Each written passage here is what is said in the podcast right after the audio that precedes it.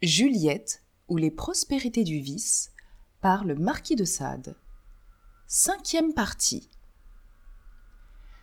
D'énormes paravents enveloppaient l'hôtel isolé de Saint-Pierre et donnaient une salle d'environ 100 pieds carrés dont l'hôtel formait le centre et qui n'avait plus, au moyen de cela, aucune communication avec le reste de l'église.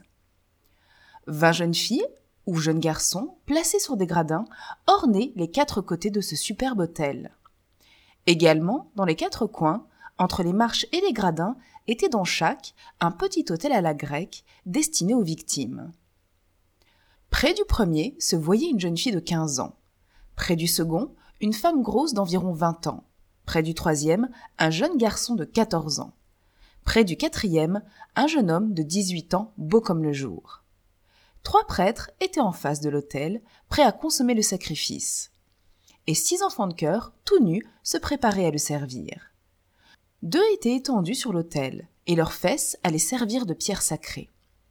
Brachy et moi, nous étions couchés dans une ottomane, élevée sur une estrade de dix pieds de haut, à laquelle on ne parvenait que par des marches recouvertes de superbes tapis de Turquie. Cette estrade formait un théâtre, où vingt personnes pouvaient se tenir à l'aise. Six petits Ganymèdes, de sept ou huit ans, tout nus, assis sur les escaliers, devait au moindre signal faire exécuter les ordres du Saint-Père.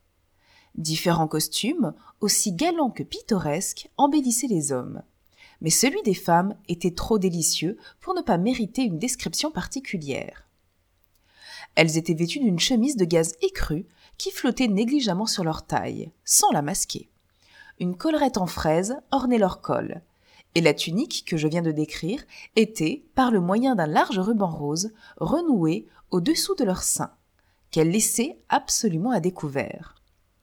Par-dessus cette chemise, elles avaient une cimarre de taffetas bleu qui, se rejetant et voltigeant en arrière, n'ombrageait en rien le devant. Une simple couronne de roses ornait leurs cheveux flottants en boucle sur leurs épaules.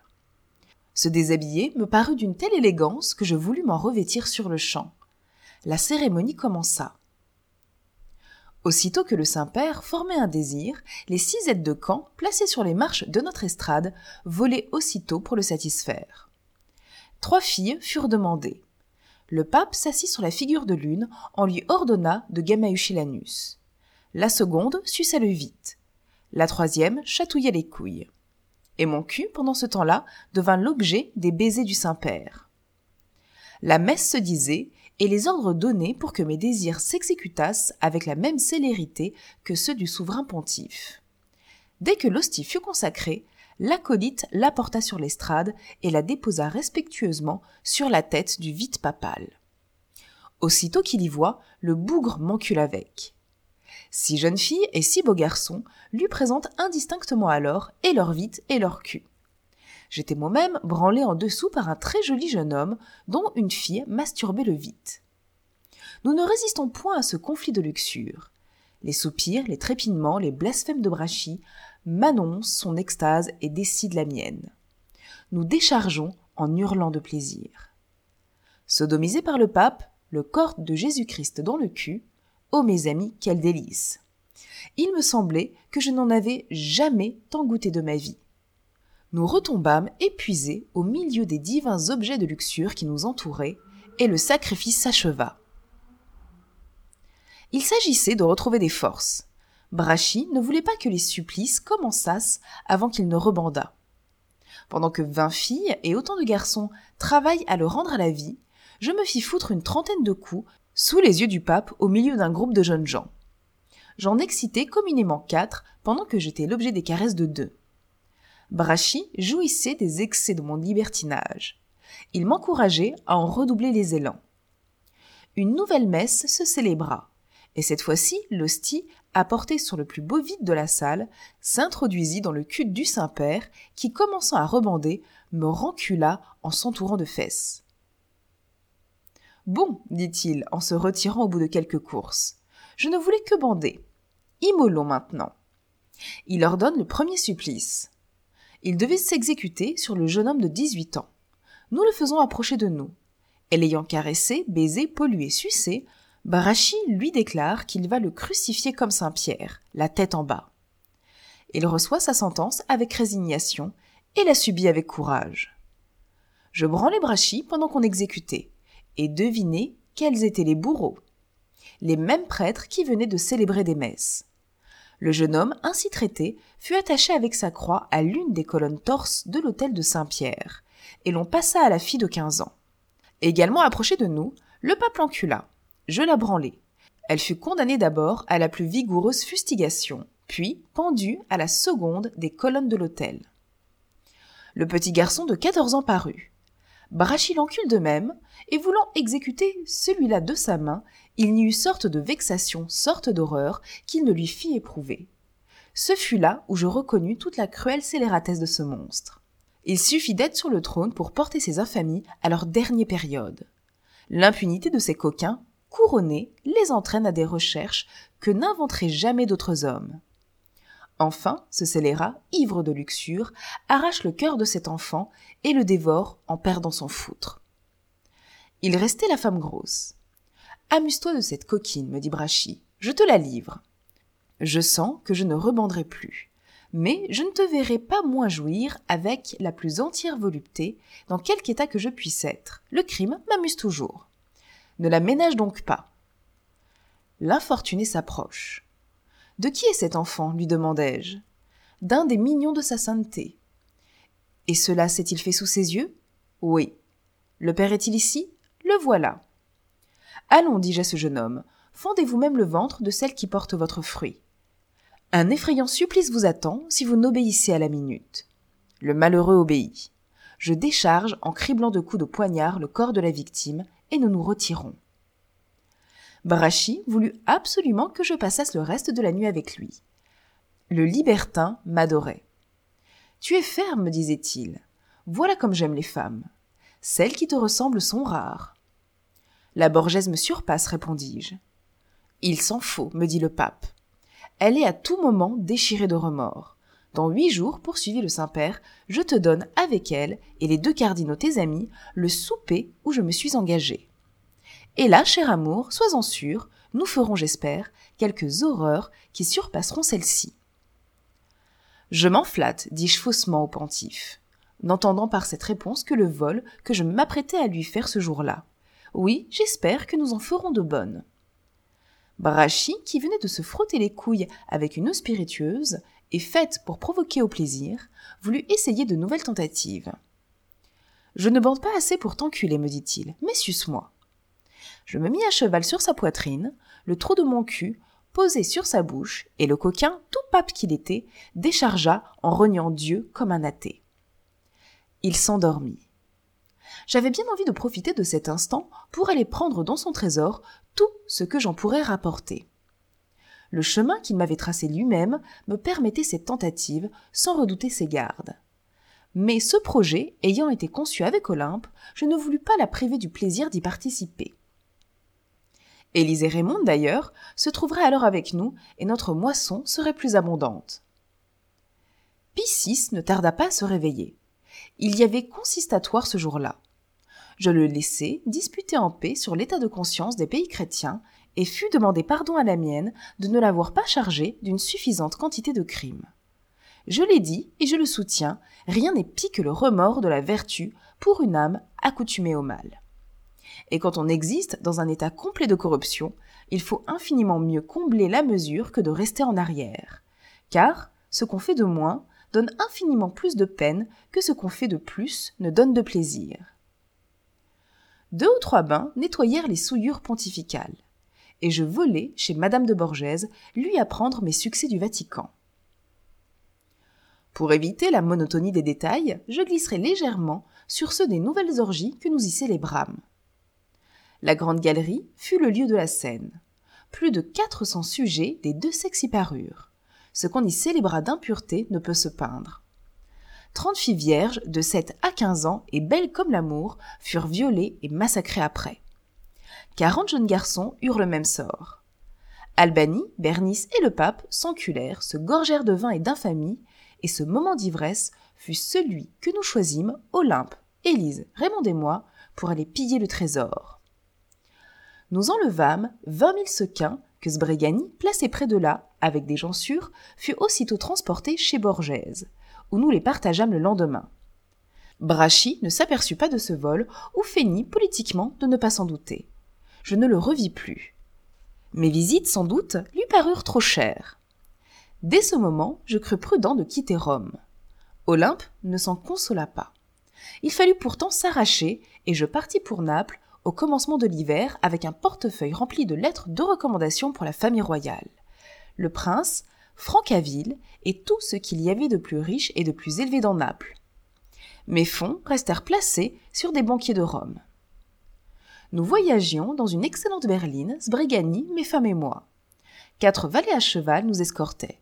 Lorsqu'entre Fondy et le Mol de Gate, sur les confins de l'état ecclésiastique, à environ douze ou quinze lieues de Naples, dix hommes à cheval, vers la brune, nous prirent, le pistolet à la main, de vouloir bien nous détourner du grand chemin pour aller parler au capitaine Brisatesta, qui, fort honnêtement retiré dans un château sur le bord de la mer, au-dessus de Guette, ne souffrait pas que les honnêtes gens qui voyageaient dans cette contrée passassent aussi près de son habitation sans lui faire une visite.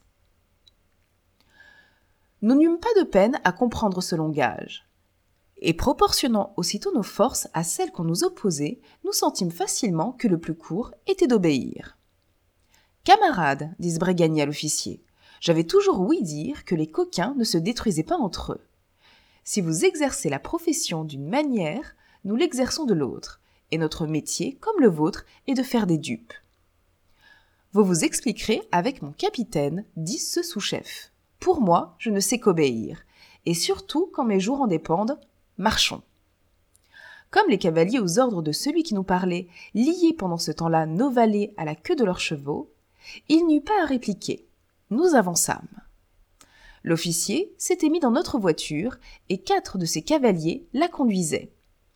Nous marchâmes cinq heures de cette manière, pendant lesquelles notre conducteur nous apprit que le capitaine Brisatesta était le plus fameux chef de brigands de toute l'Italie. Il a, nous dit notre guide, plus de douze cents hommes à ses ordres et nos détachements parcourent d'un côté tout l'état ecclésiastique jusqu'aux montagnes de Trente, ils vont de l'autre jusqu'aux extrémités de la Calabre. Les richesses de Brisatesta, poursuivit l'officier, sont immenses. Dans un voyage qu'il fit l'année dernière à Paris, il épousa une femme charmante qui fait aujourd'hui les honneurs de la maison. Frère, dis-je à ce bandit, il me semble que les honneurs de la maison d'un voleur ne doivent pas être bien difficiles à faire.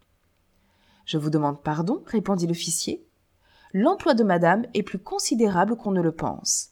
C'est elle qui égorge les prisonniers, et je vous assure qu'elle s'y prend d'une manière tout à fait honnête, et que vous serez enchanté de périr de sa main. Ah, dis-je, c'est donc là ce que vous appelez faire les honneurs de la maison.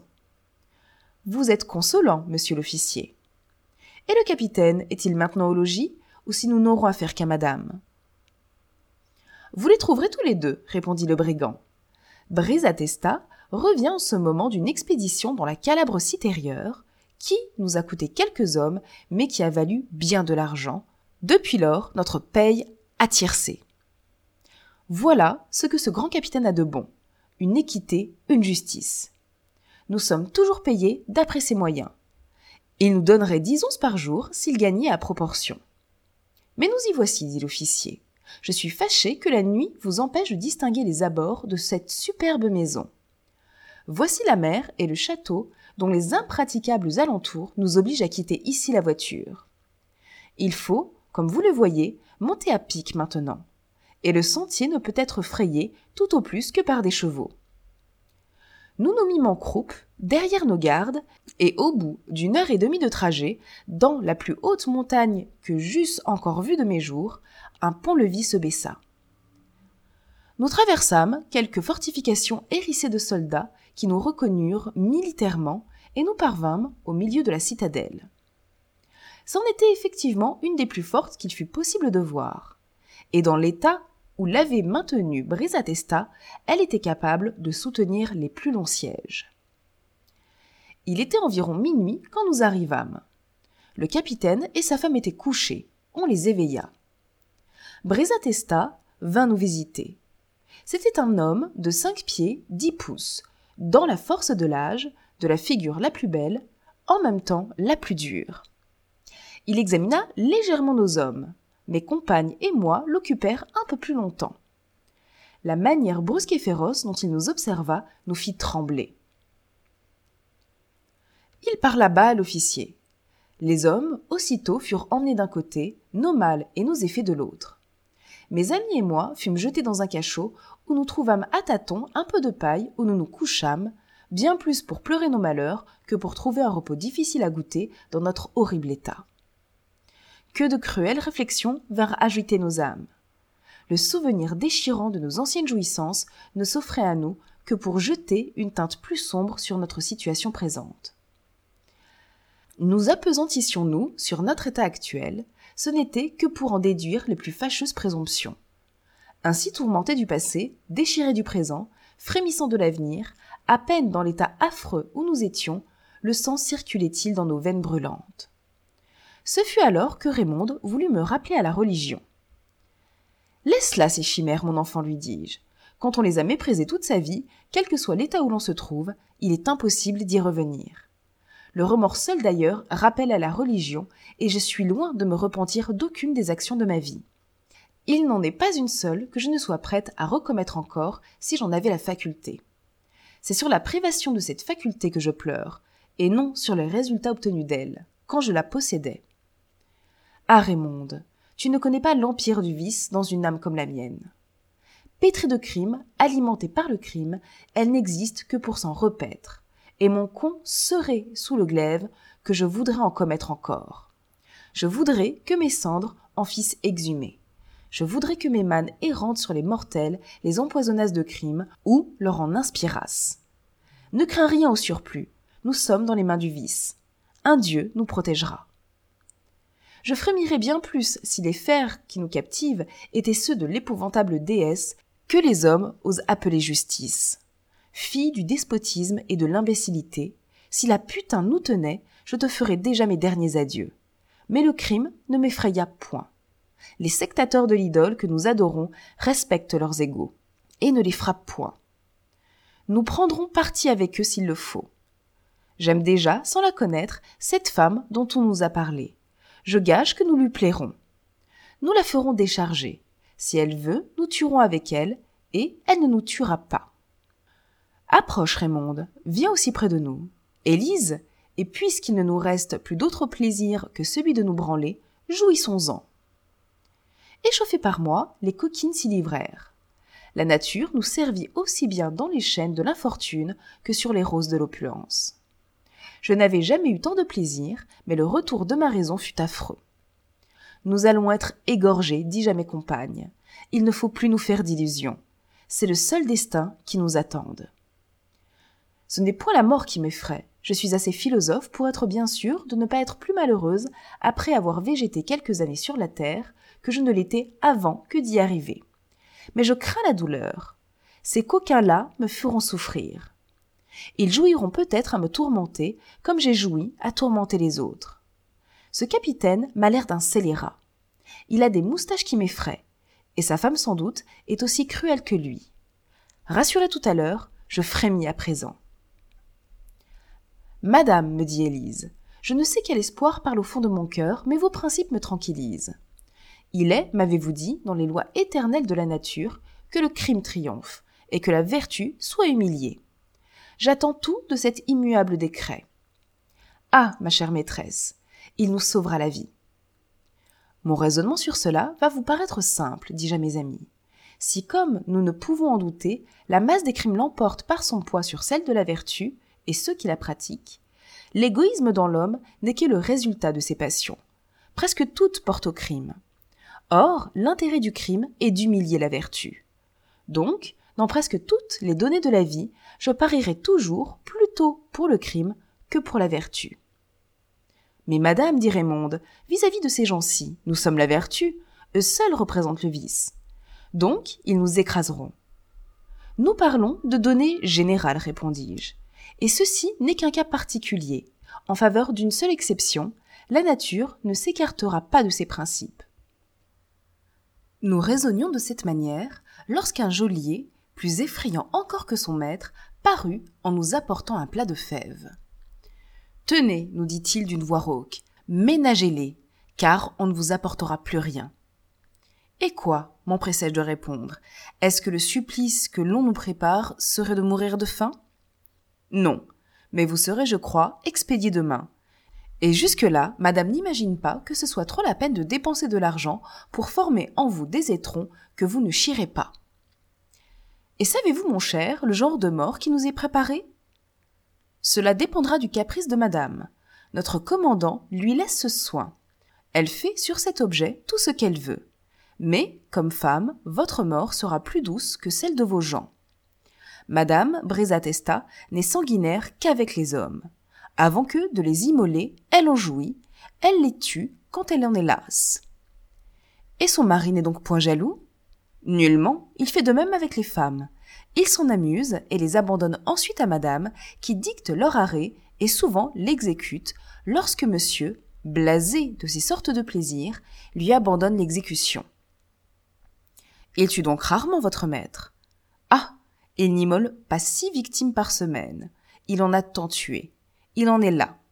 Il sait d'ailleurs que cela fait les délices de sa femme, et comme il l'aime beaucoup, il lui abandonne cet emploi. Adieu, dit le bourreau en se retirant. Je vous quitte, j'en ai d'autres à servir. Nous ne chômons pas ici. Grâce au ciel, la maison est toujours pleine. On ne conçoit pas l'immensité des prisonniers que nous faisons.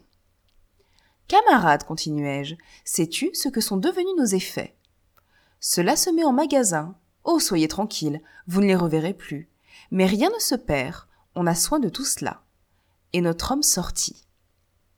Une lucarne de trois ou quatre pouces au plus nous donnait assez de jours pour nous examiner dans ce cachot, et nous ne manquâmes pas de le faire si tôt que nous fûmes seuls.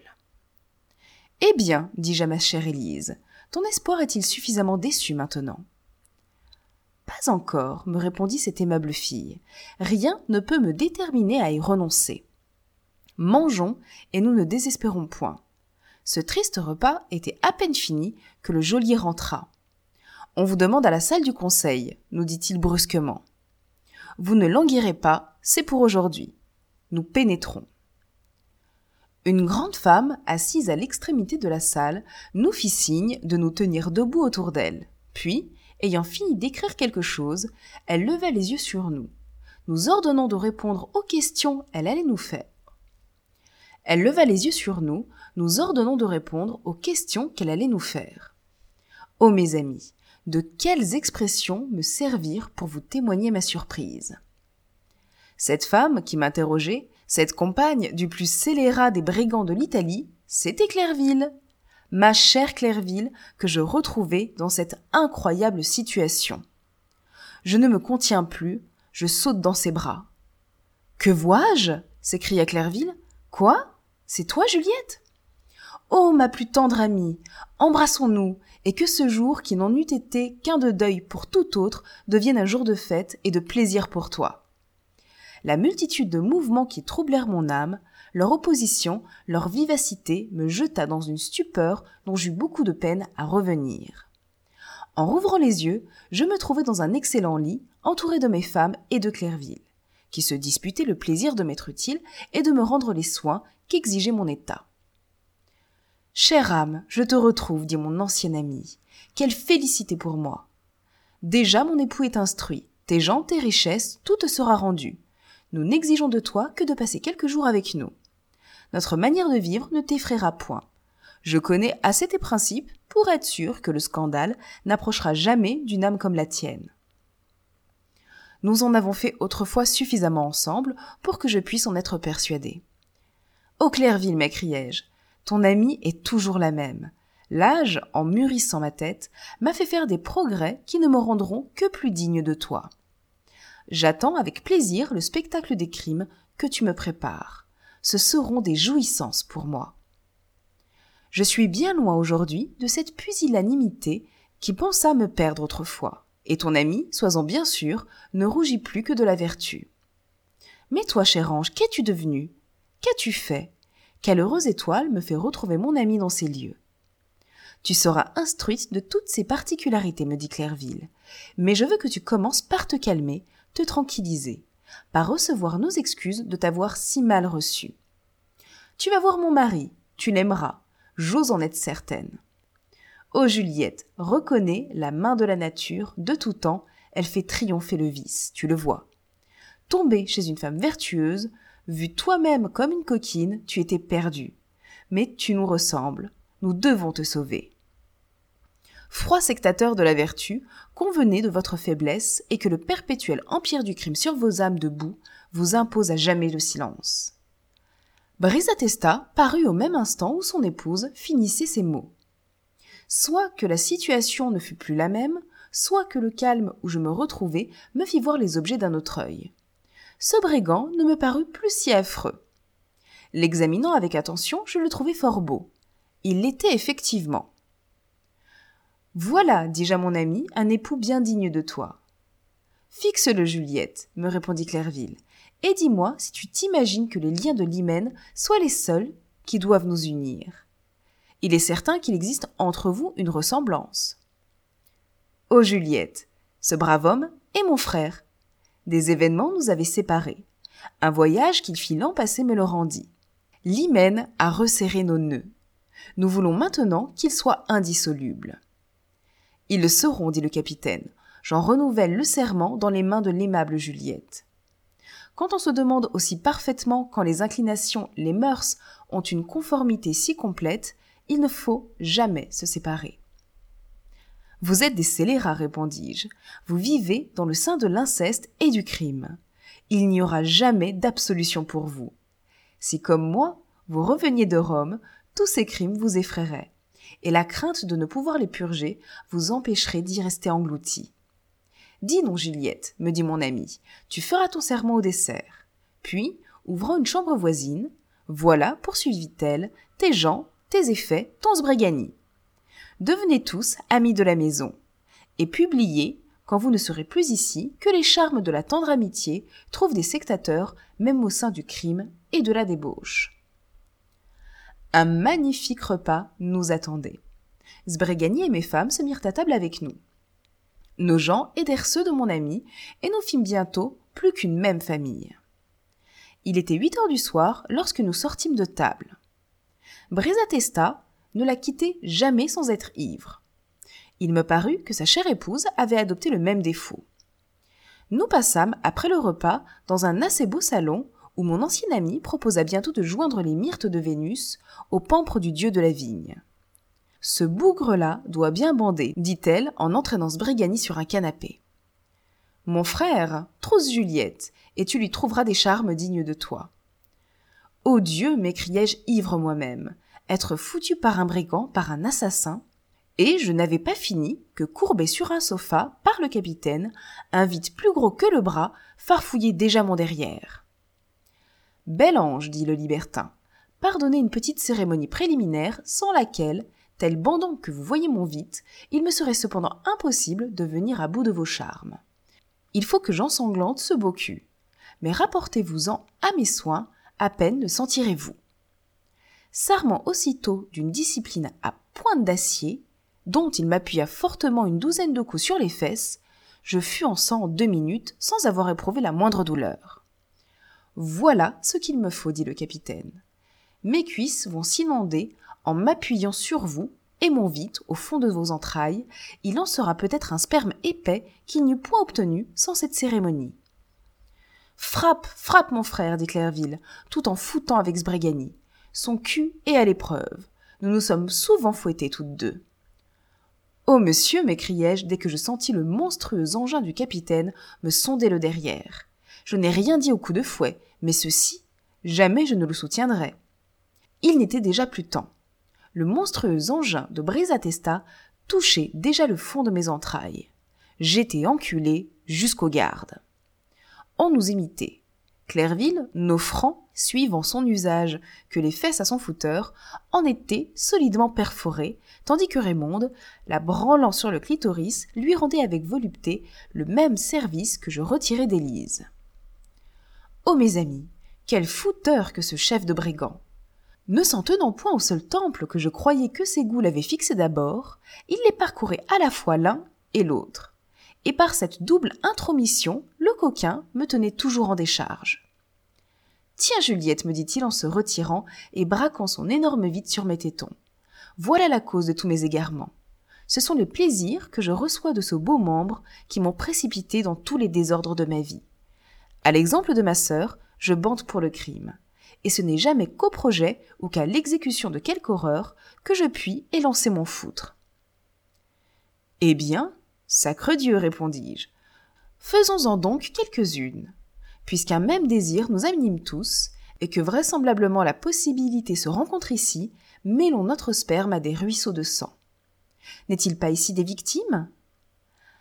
À garce, dit Clairville en déchargeant, comme je te reconnais à ces propos. Allons, mon frère, satisfaisons cette charmante femme.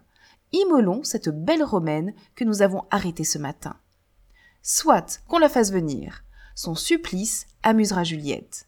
Nous nous branlerons et déchargeons tous en l'opérant. La voyageuse arrive. Ô mes amis, devinez qui s'offre à ma vue. Borgèse, la délicieuse Borgèse. Elle n'existait plus, séparée de moi, elle volait sur mes traces. Les gens de Brézatesta venaient de l'arrêter, comme ils m'avaient arrêté la veille. Clairville, m'écriai-je, cette femme n'est point encore une victime, c'est une complice. C'est l'ami qui te remplaçait dans mon cœur, s'il était possible que tu le fusses. Aime-la, mon ange, aime-la. La coquine est digne de nous, et la divine Olympe me baisait, caressait Clairville, semblait implorer Brézatesta. Ô double Dieu, dit celui-ci qui bondait comme un carme. Cette complication d'aventure, en allumant ma tête sur le désir de foutre cette belle femme, l'attiédit sur d'autres objets. Foutons d'abord, nous verrons ce que cela deviendra. Olympe me remplace. Son beau cul reçoit les éloges universels qu'il mérite. Par les mêmes moyens dont il s'est servi avec moi, Brézatesta le met en sang et le sodomise l'instant d'après. Mes femmes me branlent, et Sbregani ne cesse de limer Clairville.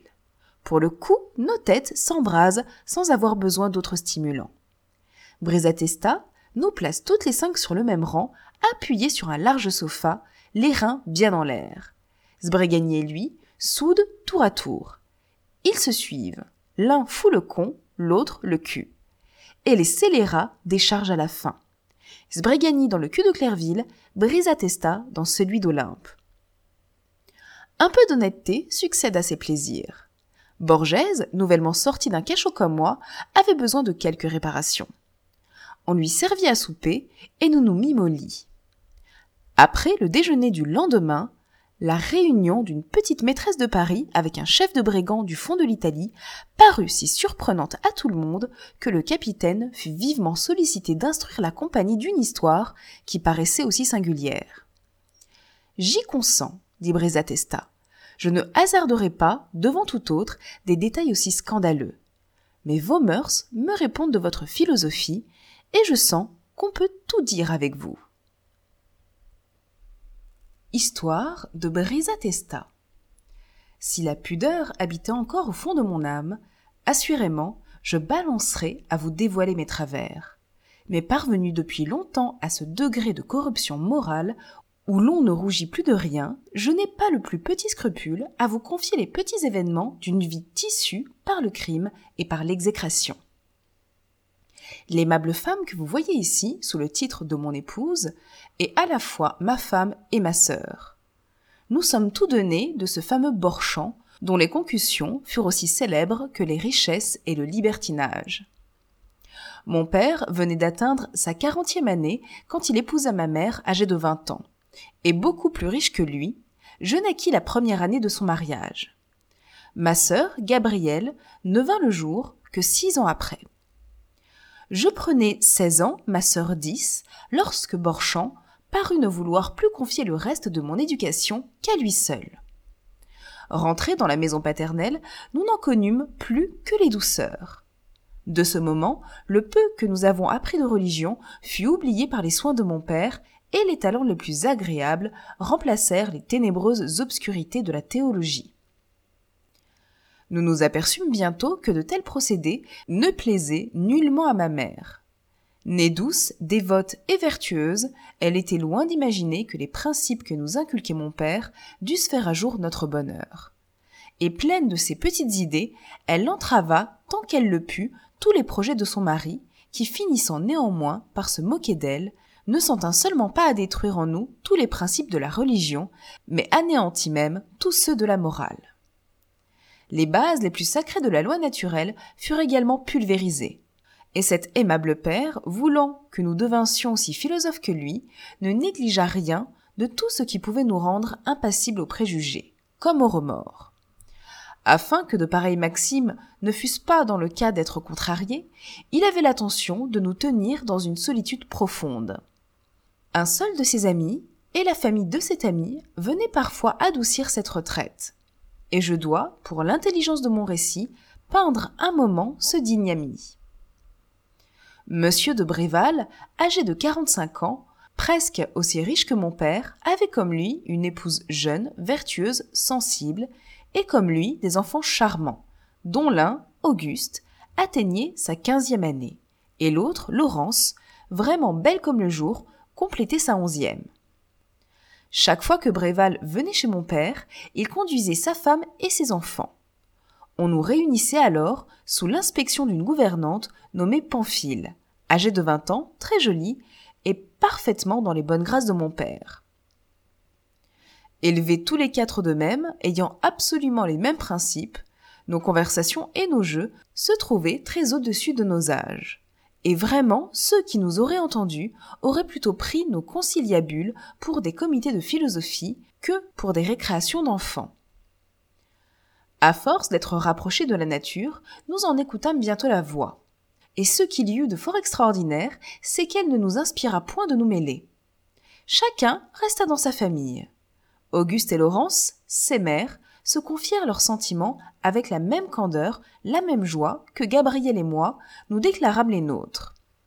L'inceste ne contrarie donc point les plans de la nature, puisque ses premiers mouvements nous l'inspirent. Ce qu'il y a d'assez remarquable, c'est que la jalousie n'éclata point dans nos jeunes ardeurs. Ce sentiment ridicule n'est point une preuve de l'amour, unique fruit de l'orgueil et de l'égoïsme. Il tient donc plutôt à la crainte de se voir préférer un autre objet qu'à celle de perdre celui qu'on adore. Quoique Gabrielle m'aimât mieux qu'Auguste, elle ne l'embrassait point avec moins d'ardeur. Et quoique j'adorasse Gabrielle, je n'en concevais pas moins les plus violents désirs d'être aimée de Laurence. Six mois se passèrent ainsi, sans que nous mêlassions rien de terrestre à cette métaphysique de nos âmes. Ce n'était pas l'envie qui nous manquait, c'était l'instruction et nos pères, qui nous observaient avec soin, se hâtèrent bientôt d'aider à la nature. Un jour qu'il faisait très chaud et que nos parents, suivant leur usage, étaient réunis pour passer quelques heures entre eux, mon père, à moitié nu, vient nous proposer d'entrer dans l'appartement où il se tenait avec ses amis. Nous l'acceptâmes. La jeune gouvernante suivit. Et là, jugez de notre surprise en voyant Bréval sur ma mère et sa femme un instant après sous mon père. Examinez avec attention ce mécanisme de la nature, nous dit la jeune Pamphile.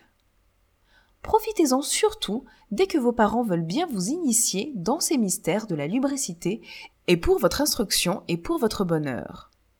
Parcourez ces groupes. Vous voyez que ceux qui les composent jouissent des voluptés de la nature. Appliquez-vous à les imiter. Une attention stupide nous saisit d'abord. C'est l'effet ordinaire de ce spectacle sur l'esprit des enfants. Un plus vif intérêt s'empare bientôt de nos cœurs et nous approchons. Ce ne fut qu'alors que nous aperçûmes de la différence dans la situation de nos quatre acteurs. Les deux hommes jouissaient avec délice. Les deux femmes ne faisaient que se prêter et même avec répugnance. Pamphile démontrait, expliquait, nommait les choses et les désignait. Retenez bien tout cela, disait-elle, car vous allez bientôt être en exercice. Elle entrait ensuite dans les détails les plus étendus. La scène alors eut un moment de suspension, mais qui, loin de la refroidir, n'y jeta qu'un attrait de plus. Mon père, quittant en fureur le cul de madame de Bréval, car ces messieurs ne foutaient qu'en cul, nous saisit, nous approche de lui, et nous fait goûter son engin à tous quatre, en nous apprenant à le branler. Nous rions, nous exécutions, et Bréval nous examinait en continuant d'enculer ma mère. Pamphile, dit alors mon père, aidez-les à se mettre dans le même état que nous. Il est temps de joindre un peu de pratique à la théorie de la nature. En un instant, nous sommes nus. Bréval, sans terminer, qui pour leur sa jouissance, et voilà les deux pères à nous caresser sans distinction, à nous accabler d'attouchements et de suçons, sans oublier Pamphile, que les fripons maniaient et baisaient également à l'envie l'un de l'autre. Quelle atrocité s'écria madame de Bréval. Comment ose-t-on se permettre de pareilles choses avec ses propres enfants? Silence, madame, lui cria durement son mari. Renfermez-vous. Croyez-moi l'une et l'autre dans les rôles passifs qui vous sont prescrits. Vous êtes avec nous pour vous laisser faire et non pour nous haranguer. Se remettant ensuite à l'ouvrage avec tranquillité, le libertin et son ami continuèrent leurs examens avec le même flegme que si ce comble d'impureté n'eût pas outragé les deux mères. Unique objet des caresses de mon père, il semblait négliger tout le reste pour moi. Gabriel, si l'on veut, l'intéressait bien aussi. Il la baisait, il la branlait mais ses plus voluptueuses caresses ne se dirigeaient que vers mes jeunes attraits. J'avais l'air de l'enflammer seul.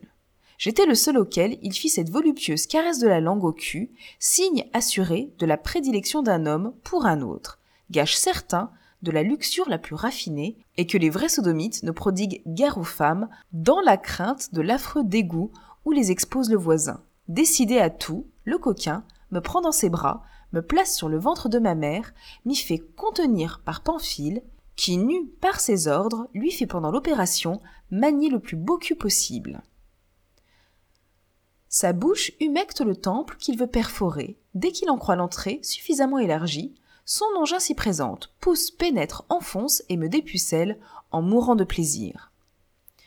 Oh, monsieur, lui criait ma mère, à quelle horreur vous vous livrez? Votre fils est-il fait pour devenir la victime de votre affreux libertinage?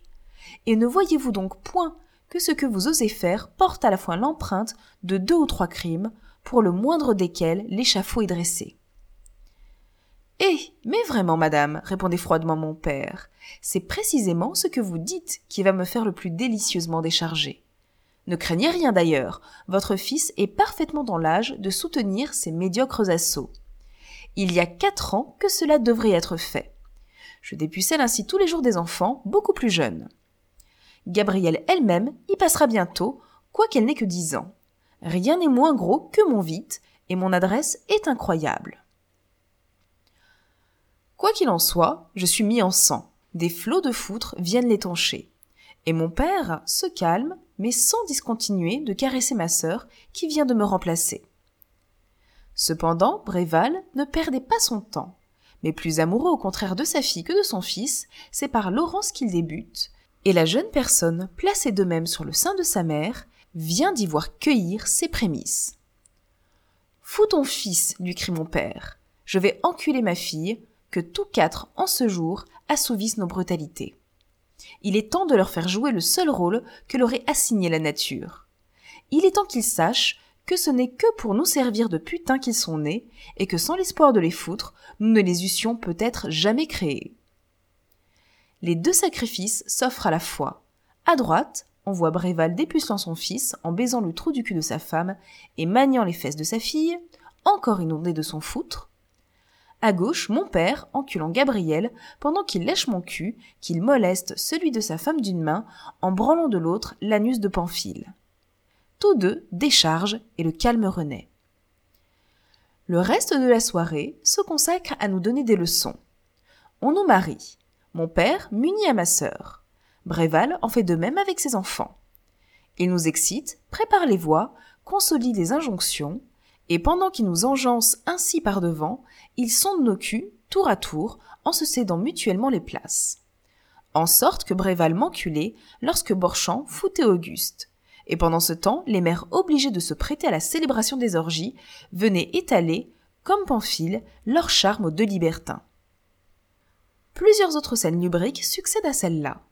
L'imagination de mon père était inépuisable. Il place les deux enfants sur chaque mère, et pendant que le mari de l'une encule la femme de l'autre, ils obligent les enfants de branler leur mère. Pamphile parcourt les rangs. Elle encourage les luttes, elle aide les combattants, elle les sert.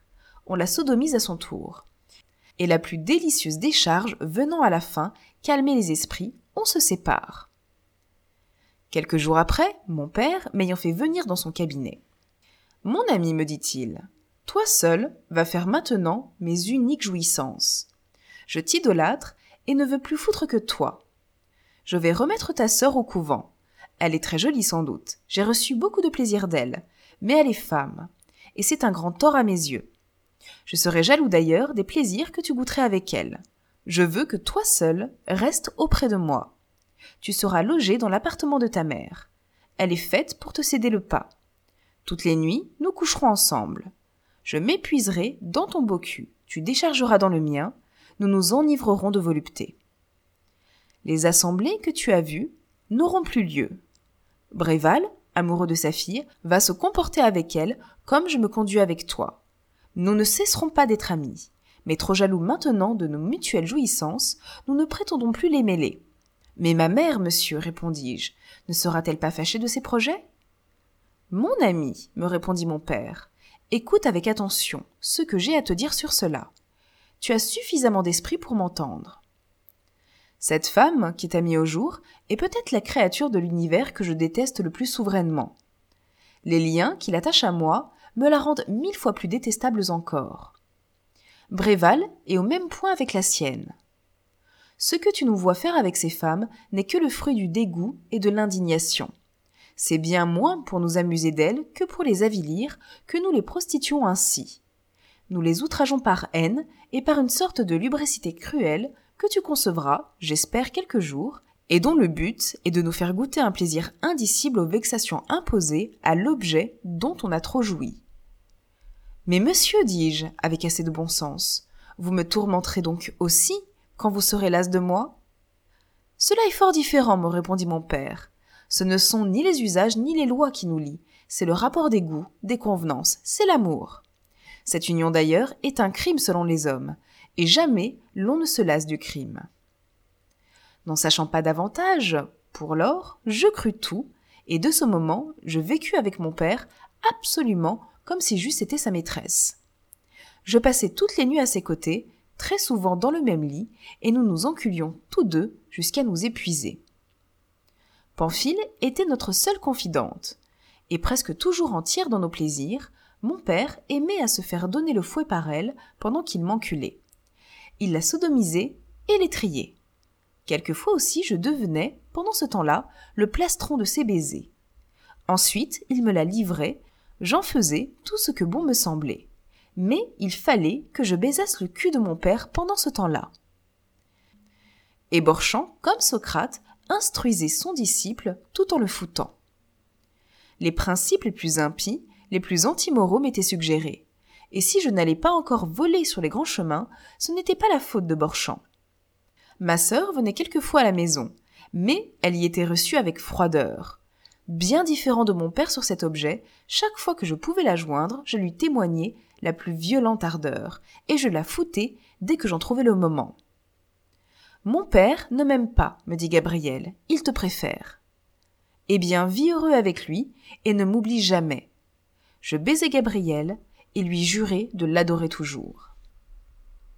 Depuis très longtemps, je m'apercevais que ma mère ne sortait jamais du cabinet de Borchamp sans s'essuyer les yeux, sans pousser de profonds soupirs. Curieux de connaître la cause de ces chagrins, je fis une fente à la cloison qui séparait ce cabinet de mon boudoir, et fus lestement m'établir à ce trou, quand je crus pouvoir les surprendre.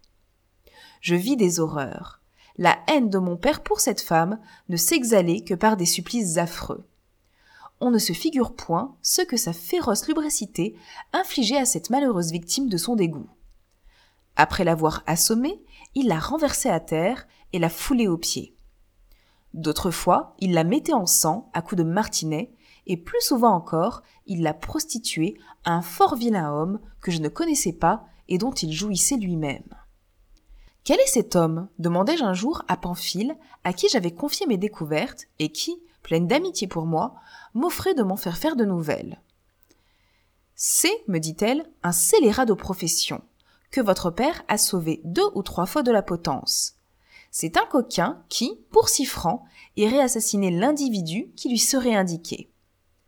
Un des plus grands plaisirs de Borchamp est de lui faire fouetter votre mère et, comme vous l'avez vu, de la lui prostituer ensuite.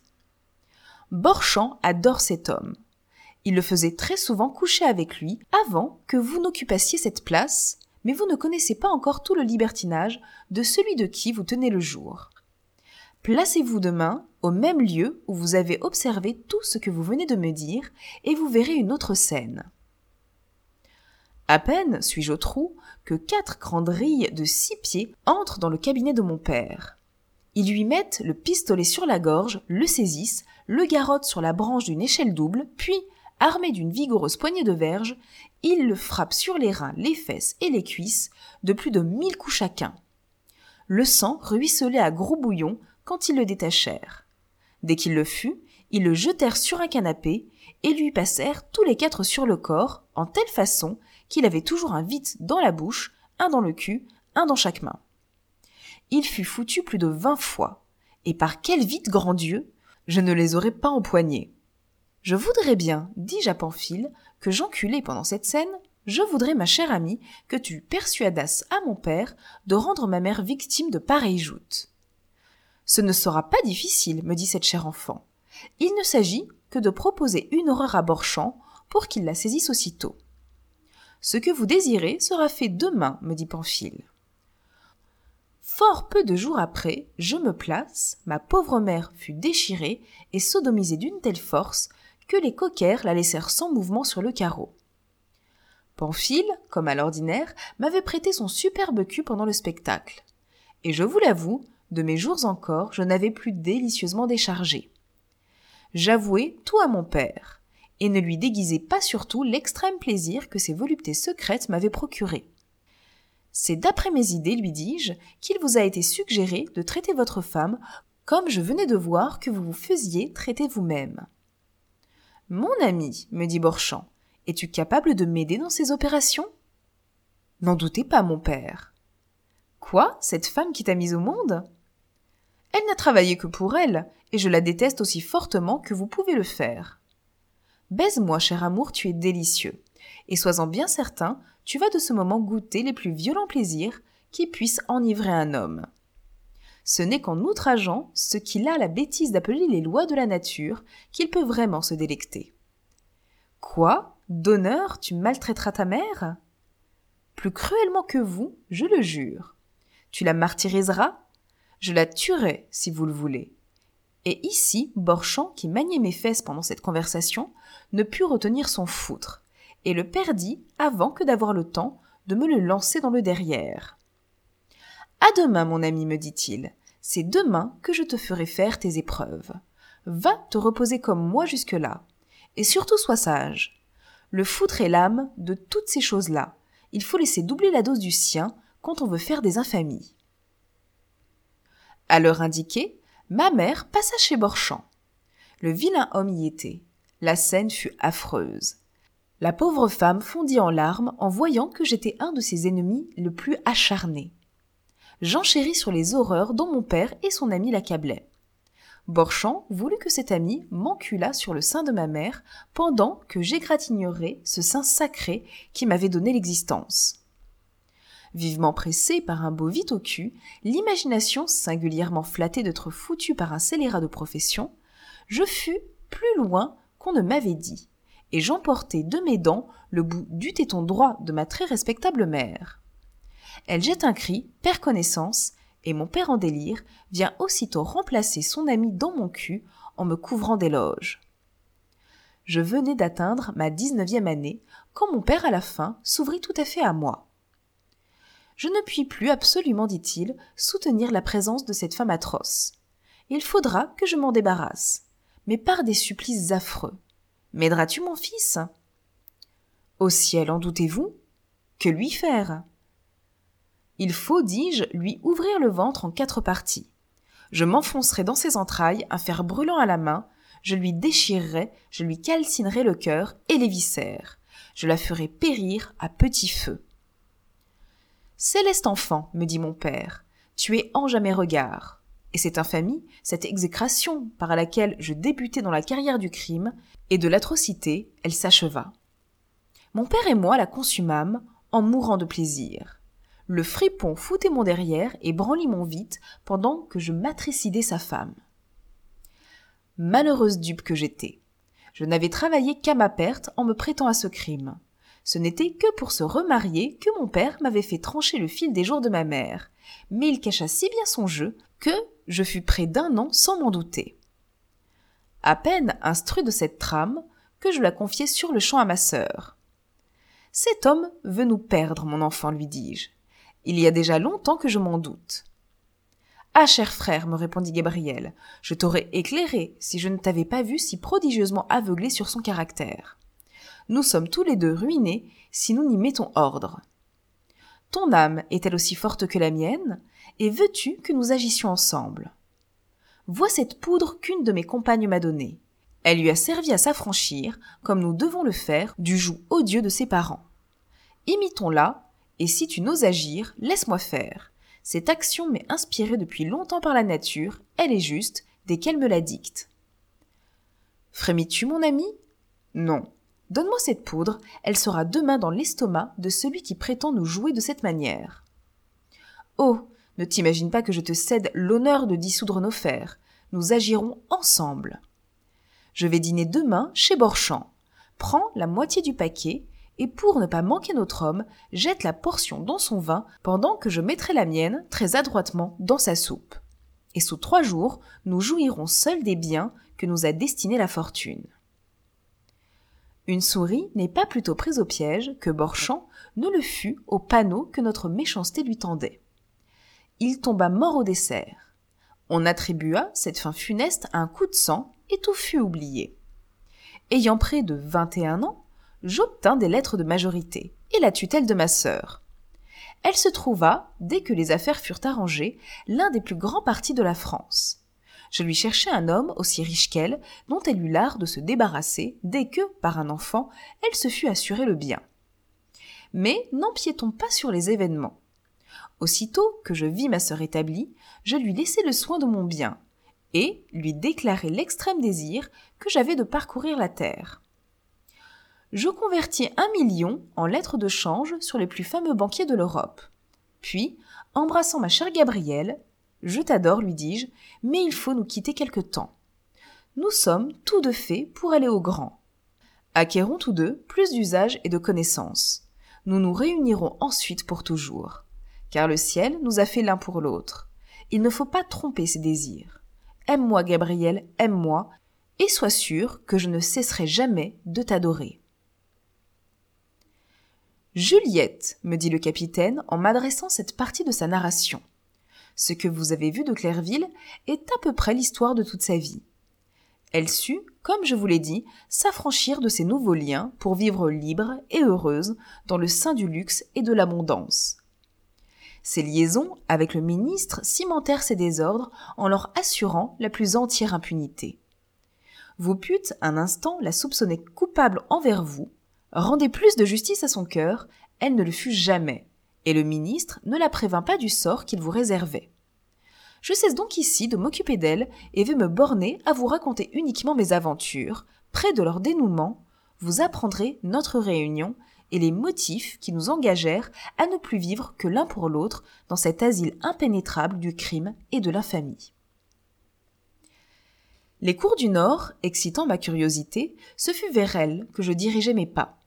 Celle de La Haye fut la première que je visitai. Il y avait peu de temps que le statoudeur venait d'épouser la princesse Sophie, nièce du roi de Prusse. À peine eus-je vu cette charmante créature que je désirais sa jouissance. Et je ne lui eus pas plutôt déclaré ma flamme que je la foutis. Sophie de Prusse avait alors dix-huit ans, la plus belle taille et la plus délicieuse figure qu'il fût possible de voir mais son libertinage était excessif, et ses débauches si connues qu'elle ne trouvait déjà plus d'hommes que pour son argent. Promptement éclairé sur cet objet, je me fis valoir. Je voulais bien payer mes plaisirs, mais assez jeune, assez vigoureux pour que les femmes contribuassent aux frais de mes voyages. J'étais bien résolu à ne jamais accorder mes faveurs qu'à celles qui sauraient les apprécier. Madame, dis-je à la princesse, dès que je l'eus bien foutue pendant près d'un mois, je me flatte que vous saurez reconnaître l'épuisement où je me mets pour vous. Peu d'hommes, vous le voyez, sont aussi vigoureux que moi. Il n'en est point de mieux bambré. Tout cela se paye, madame, au siècle où nous vivons. Oh combien vous me mettez à mon aise, monsieur, me dit la princesse. J'aime bien mieux vous avoir à mes ordres que d'être au vôtre. Tenez, continua-t-elle en me donnant une fort grosse bourse d'or. Souvenez-vous que j'ai maintenant le droit de vous faire servir à mes plus bizarres passions. J'en conviens, répondis-je. Vos dons m'enchaînent, et je suis tout à vous. Venez ce soir à ma maison de campagne, dit Sophie. Venez-y seule, et surtout ne vous effrayez de rien. Quel que fût le trouble que ces dernières paroles eussent jeté dans mon âme, je résolus néanmoins de tout tenter, et pour connaître cette femme à fond, et pour en tirer encore de l'argent. Je me rends donc seul, à l'heure et à la maison indiquée. Une vieille femme m'introduit silencieusement dans une pièce mystérieuse dans laquelle me reçoit une jeune personne de 19 ans, de la plus délicieuse physionomie. La princesse va bientôt paraître, monsieur, me dit-elle du son de voix le plus doux et le plus flatteur. Je suis, en attendant, chargé par elle de recevoir de vous la parole sacrée que vous ne révélerez jamais rien des mystères qui vont se célébrer ici sous vos yeux. Le doute d'une indiscrétion m'offense, madame, répondis-je. Je suis fâché que la princesse le forme. Mais si vous aviez à vous plaindre, si par hasard vous ne remplissiez ici que le rôle de victime, je m'en glorifierais, madame, et mon silence n'en serait pas moins éternel. Une telle réponse me dispenserait de mes ordres, si je n'étais pas servilement obligé de le remplir. Il faut que je reçoive ce serment, monsieur. Je le fis.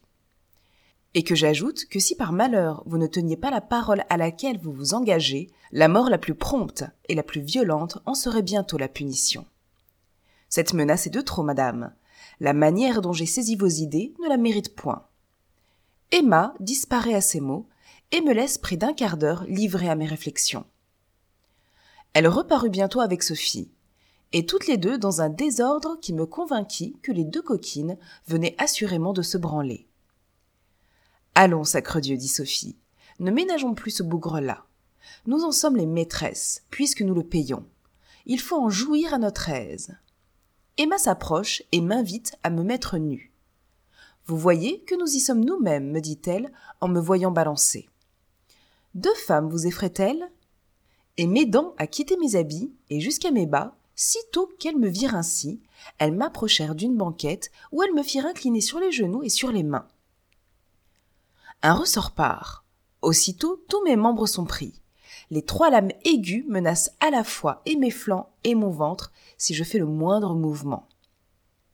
De grands éclats de rire se font entendre dès que je suis dans cet état, mais ce qui achève de me faire frémir, c'est de voir que ces deux femmes, armées de longs martinets de fer, se mettent à me flageller. Viens, Emma, dit Sophie, viens, ma bonne, viens me baiser près de la victime. J'aime à mêler l'amour aux angoisses de ce malheureux. Branlons-nous en face de lui, ma chère âme, et qu'il souffre pendant que nous déchargerons. La putain sonne. De fille, de quinze ans plus belle que le jour, va recevoir ses ordres. Elle se déshabille et sur des carreaux mis par terre en face de moi, les quatre tribades passent une heure à se plonger dans les plus sales luxures. De temps en temps, l'une d'elles s'approchait pour m'exciter. Elle me présentait ses charmes en tous sens, et sitôt qu'elle voyait, malgré mon attitude, l'impression qu'elle pouvait me causer, elle me fuyait en éclatant de rire. Sophie, comme vous l'imaginez aisément, jouait ici le rôle principal. Tout se réunissait sur elle ce n'était que d'elle que l'on s'occupait. Et je vous avoue que je fus bien surpris de voir autant de recherches, autant d'impureté dans un âge aussi tendre. Il me fut aisé de voir que la passion de cette coquine, ainsi que celle de presque toutes les femmes qui ont le goût de leur sexe, était de se faire sucer le clitoris en en suçant elle-même. Mais Sophie ne s'en tint pas là. On l'enconna, on l'encula avec des godemichés. Elle ne reçut rien qu'elle ne le rendit, et quand la coquine fut bientôt échauffée, Allons, dit-elle, expédions ce drôle-là. Les disciplines se reprennent, on en arme les nouvelles venues. Sophie recommence et m'applique avec autant de vitesse que de force cinquante coups de son cruel instrument. On n'imagine pas à quel point cette mégère portait le calme au sein de la cruauté. Elle accourait à chaque dizaine, saisir avec joie sur mon visage les impressions de douleur auxquelles les coups nerveux qu'elle m'appliquait contraignaient nécessairement mes muscles. S'établissant ensuite vis-à-vis de moi, elle chargea ses trois tribades de me fouetter aussi fortement qu'elle venait de le faire, et se branla pendant l'expédition. Un moment, dit-elle, quand j'eus reçu près de deux cents coups. Je vais me couler sous lui, afin de le sucer pendant que vous le refoutrez. Arrangez-vous de manière à ce que l'une de vous puisse me rendre cette succion sur le clitoris et que j'en branle une autre. Pendant ce temps-là, tout s'exécute. Et je l'avoue, violemment excité par les coups que je recevais, délicieusement sucé par Sophie, je ne fus pas plus de trois minutes à lui remplir la bouche de foutre. Elle l'avala, puis, se retirant aussitôt, Emma, s'écria-t-elle, il est charmant, il a déchargé. Il faut que je le foute à présent. On lui arrange un godemiché, et voilà la putain dans mon cul, gamahuchant deux de ses tribades, pendant que la troisième lui rend dans le con ce que la coquine me fait dans le cul. Qu'on le détache, dit-elle, quand elle est excédée. Venez me baiser, Borchamp, poursuit la Messaline. Venez me rendre grâce, et des plaisirs dont je vous ai comblé, et des ménagements que j'ai eus pour vous. Mon doux enfant, poursuit la Messaline, tout ce qui vient de se passer n'est dû qu'à votre puérile modestie.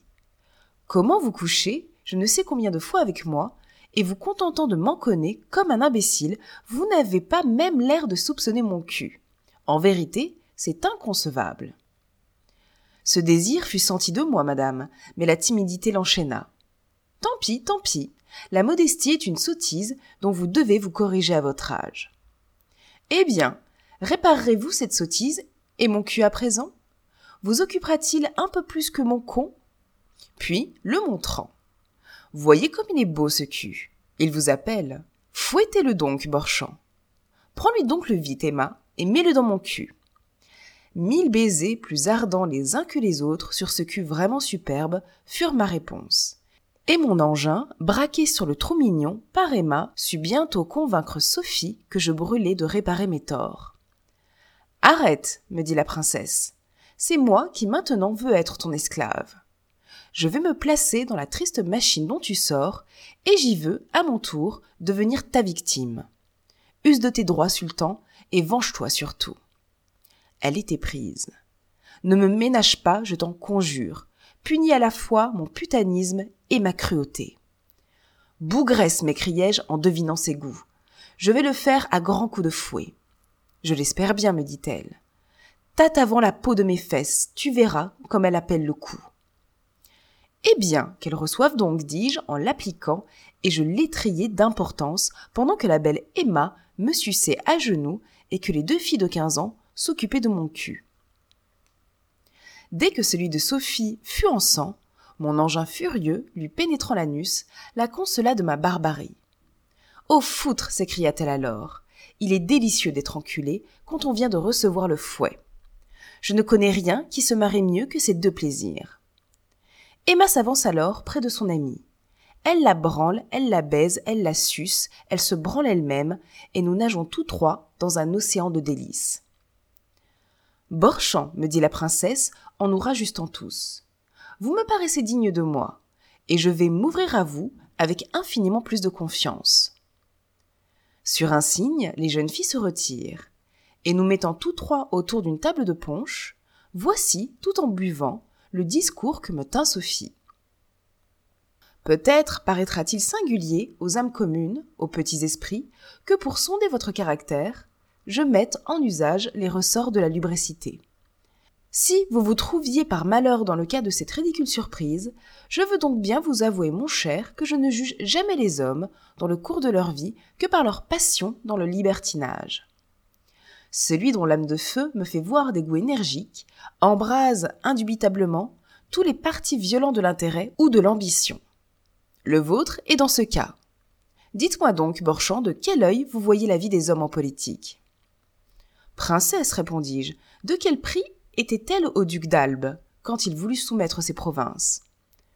Homme délicieux, dit cette femme ardente, telle est la réponse que je voulais de toi. Je compte sur ton courage, ajouta-t-elle en me serrant la main. Écoute ce qu'il me reste à te proposer. Nièce du héros de l'Europe, issu du sang d'un homme fait pour régner sur l'univers entier, j'apporte en ce pays son âme et sa vigueur. Je crois que tu dois voir, Borchamp, que je ne suis pas faite pour n'être que l'épouse d'un doge de république. Et ce peuple mou, mercantile et poltron, né pour porter des fers, doit s'honorer des miens. Je veux bien consentir à régner sur lui, mais il faut que le trône, élevé dans ces plaines humides, soit mouillé de ses pleurs et construit de son or. Cent bataillons armés assurent mon projet. Mon oncle les envoie, et je règne par eux. Cette révolution ne proscrit point la tête de mon époux. Il est digne de moi, et le sang du Batave, à grand flot répandu, cimentera le trône où je prétends l'asseoir.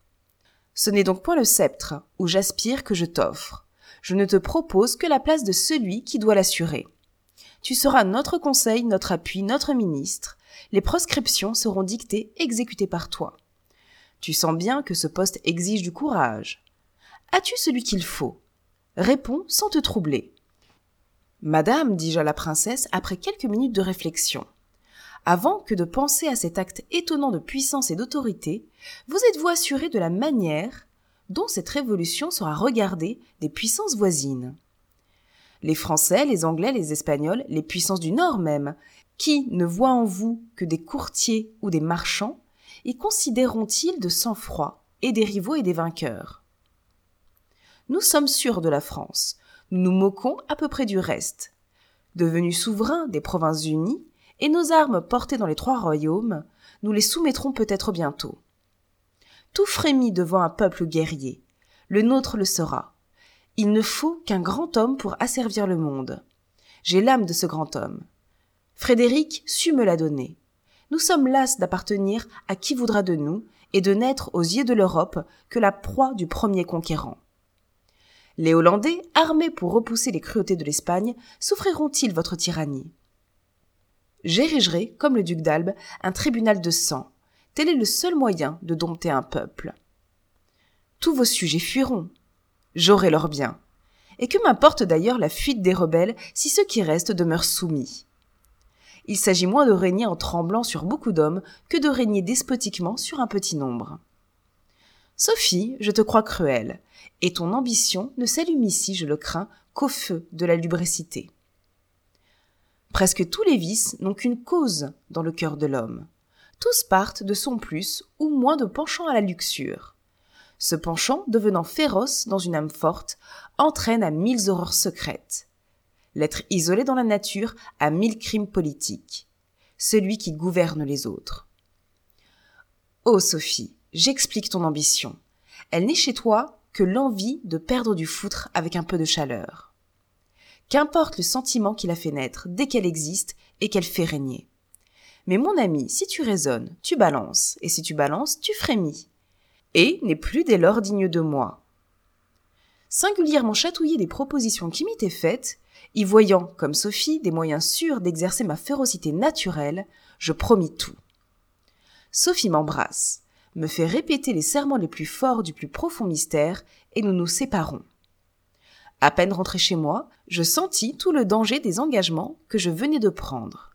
Et voyant autant d'inconvénients à les rompre qu'à les tenir, je passai la nuit dans la plus affreuse perplexité. C'en est fait, me dis-je, je suis un homme perdu. Il ne me reste plus que la fuite. Oh, Sophie, que ne me proposais-tu des crimes particuliers? Je les eus tous commis avec joie. Une complice telle que toi m'assurerait l'impunité la plus entière, et mon âme n'eût frémi de rien. Mais m'exposer à tout pour n'être que l'agent de ton despotisme, ne compte pas sur moi, Sophie. Je veux bien faire des crimes pour favoriser mes passions, aucun pour servir celles des autres. Quand mes refus te parviendront, accuse moins celui qui te les fait de pusillanimité que de grandeur d'âme. Me hâtant de fuir aussitôt, je gagnai le port le plus voisin de l'Angleterre et me trouvai peu de jours après dans Londres. Avec le goût profond que j'avais pour le crime, je fus un instant fâché de n'avoir pas accepté les moyens politiques que me donnait Sophie d'en commettre beaucoup. Mais je ne voyais pas assez clair dans les projets de cette femme hardie, et j'aimais mieux d'ailleurs opérer pour mon compte que pour celui d'un individu couronné.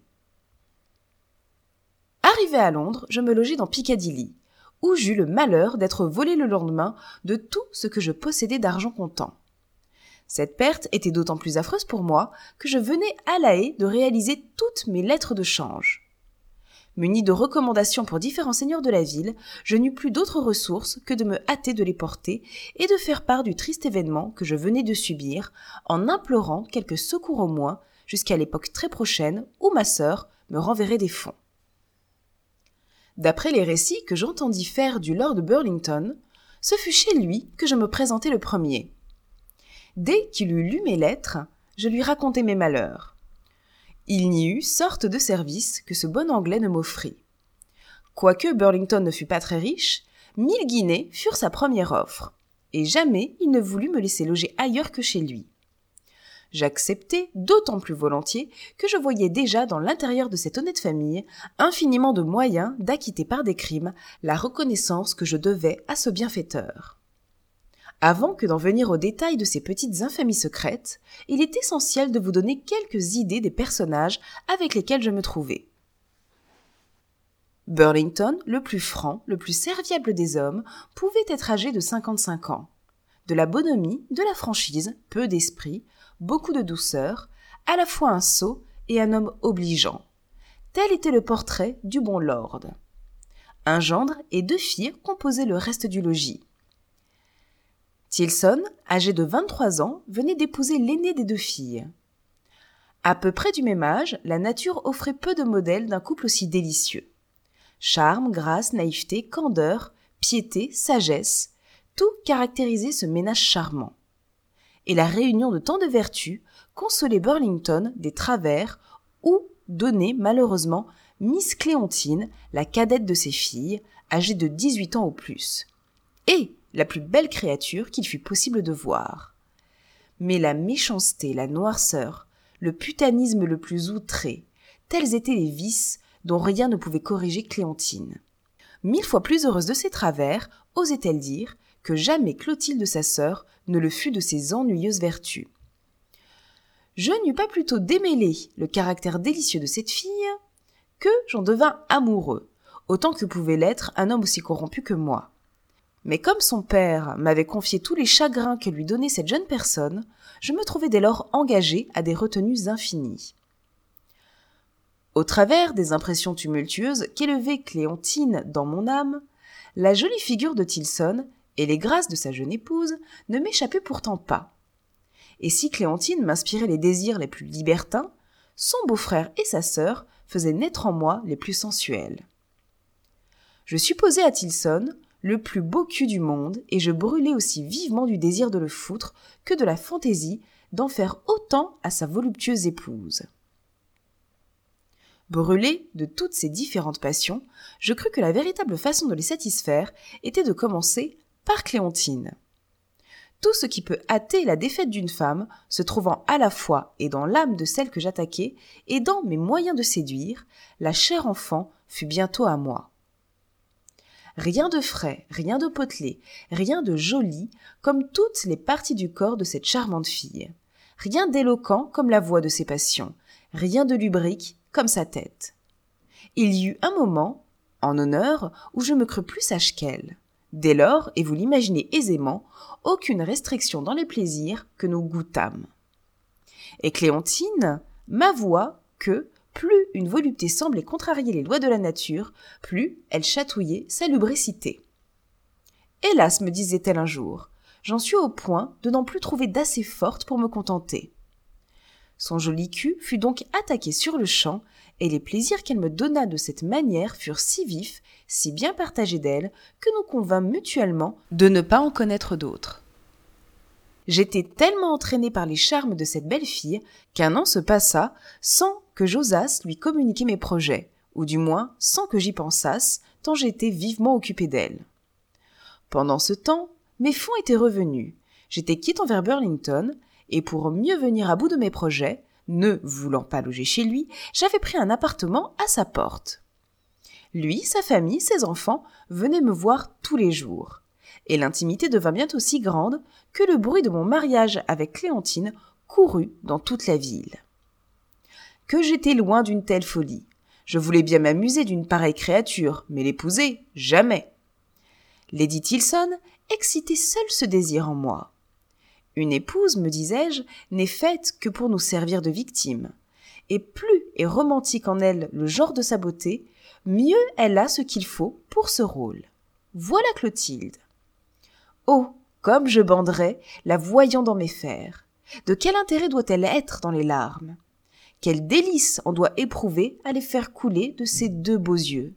Ô Clotilde, que vous serez malheureuse si jamais vous m'appartenez. Ces projets une fois formés, je ne cultivais plus Clémentine que dans l'espoir de les lui voir servir.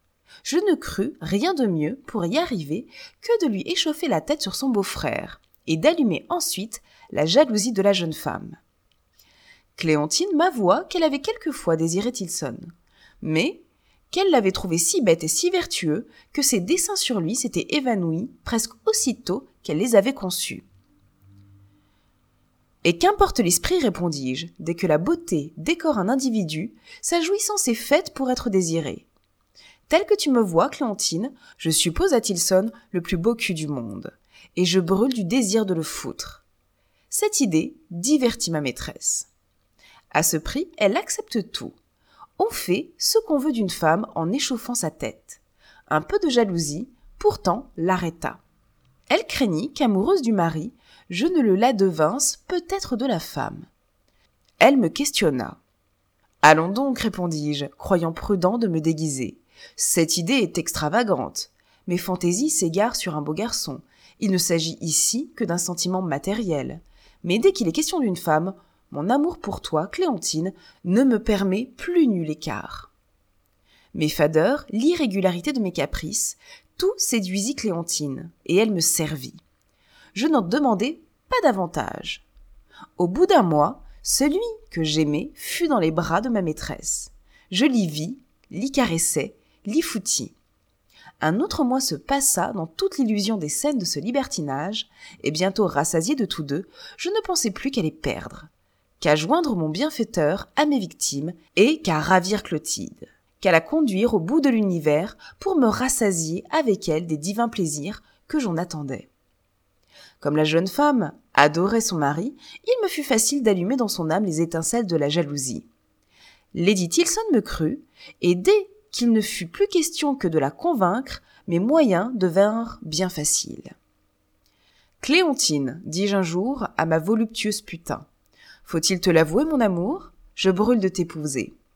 La ressemblance de nos caractères me fait croire que nous serions très heureux ensemble. Mais tu n'as rien.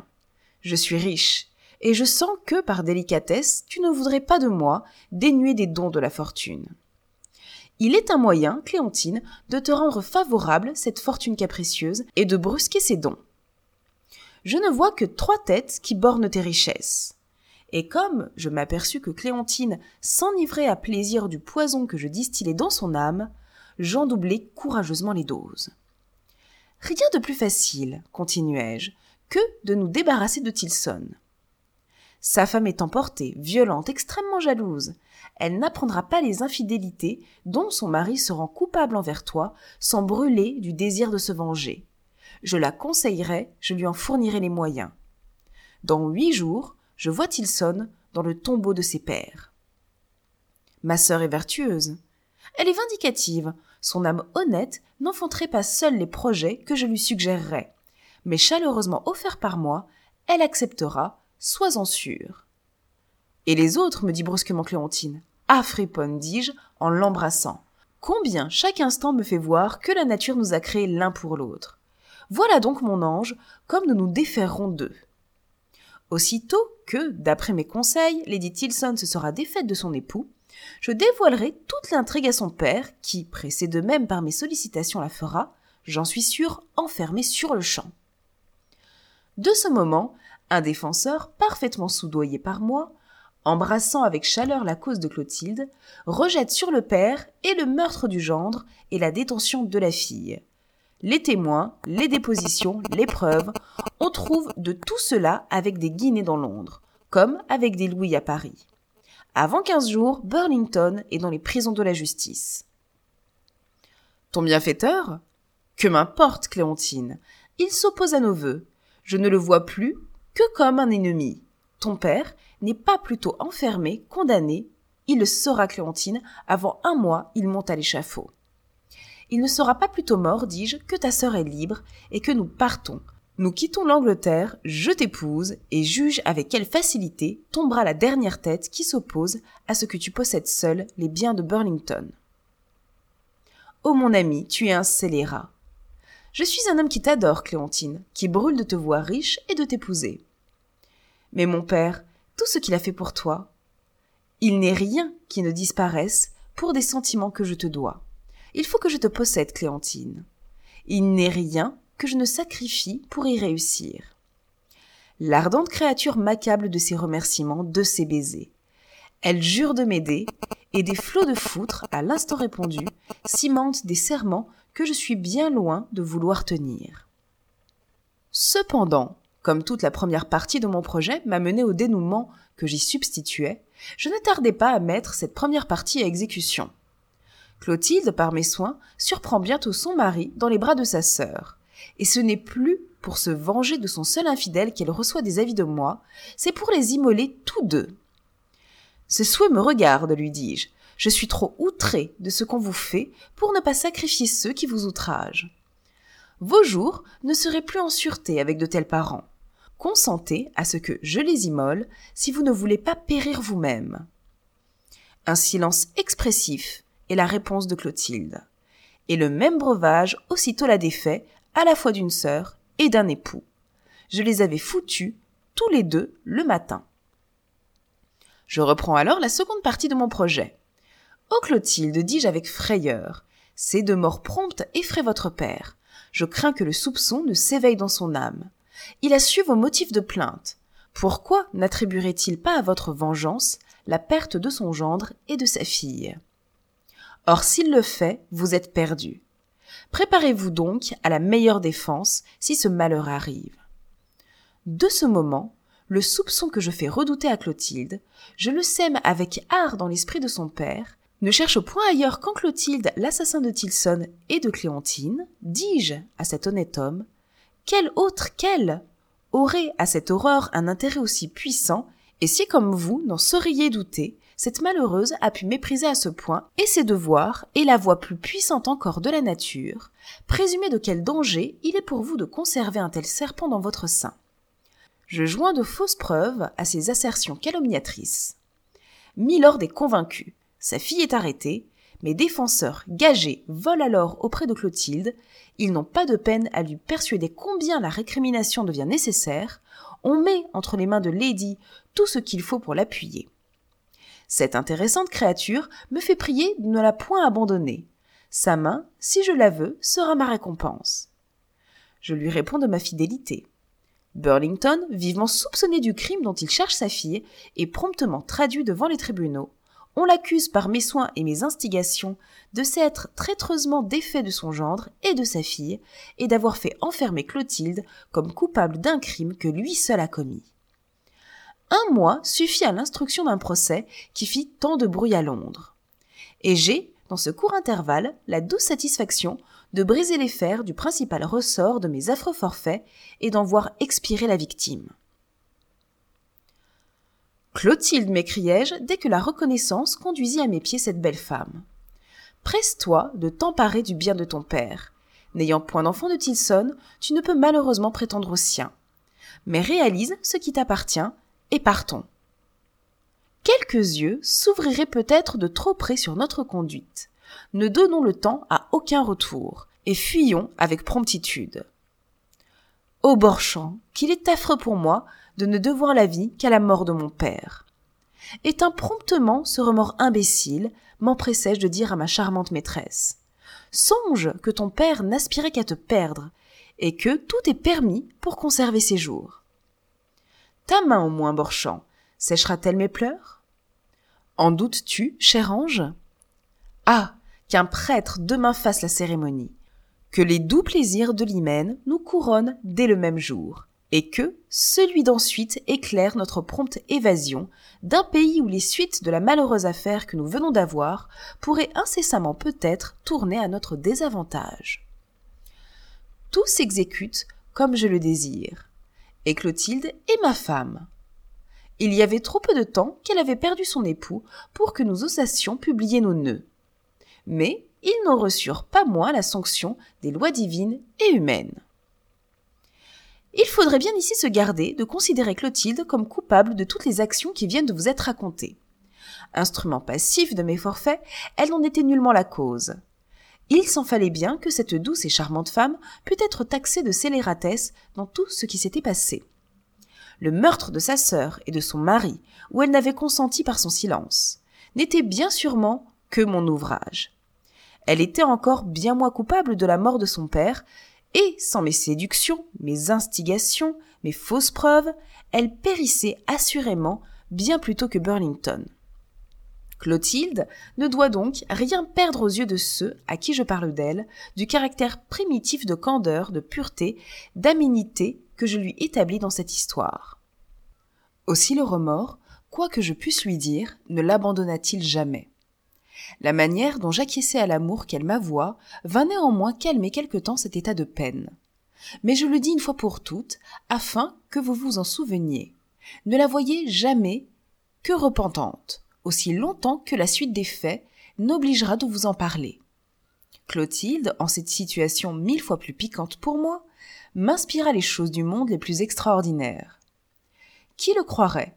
Même avant que de jouir de ses charmes, je voulus qu'ils fussent profanés.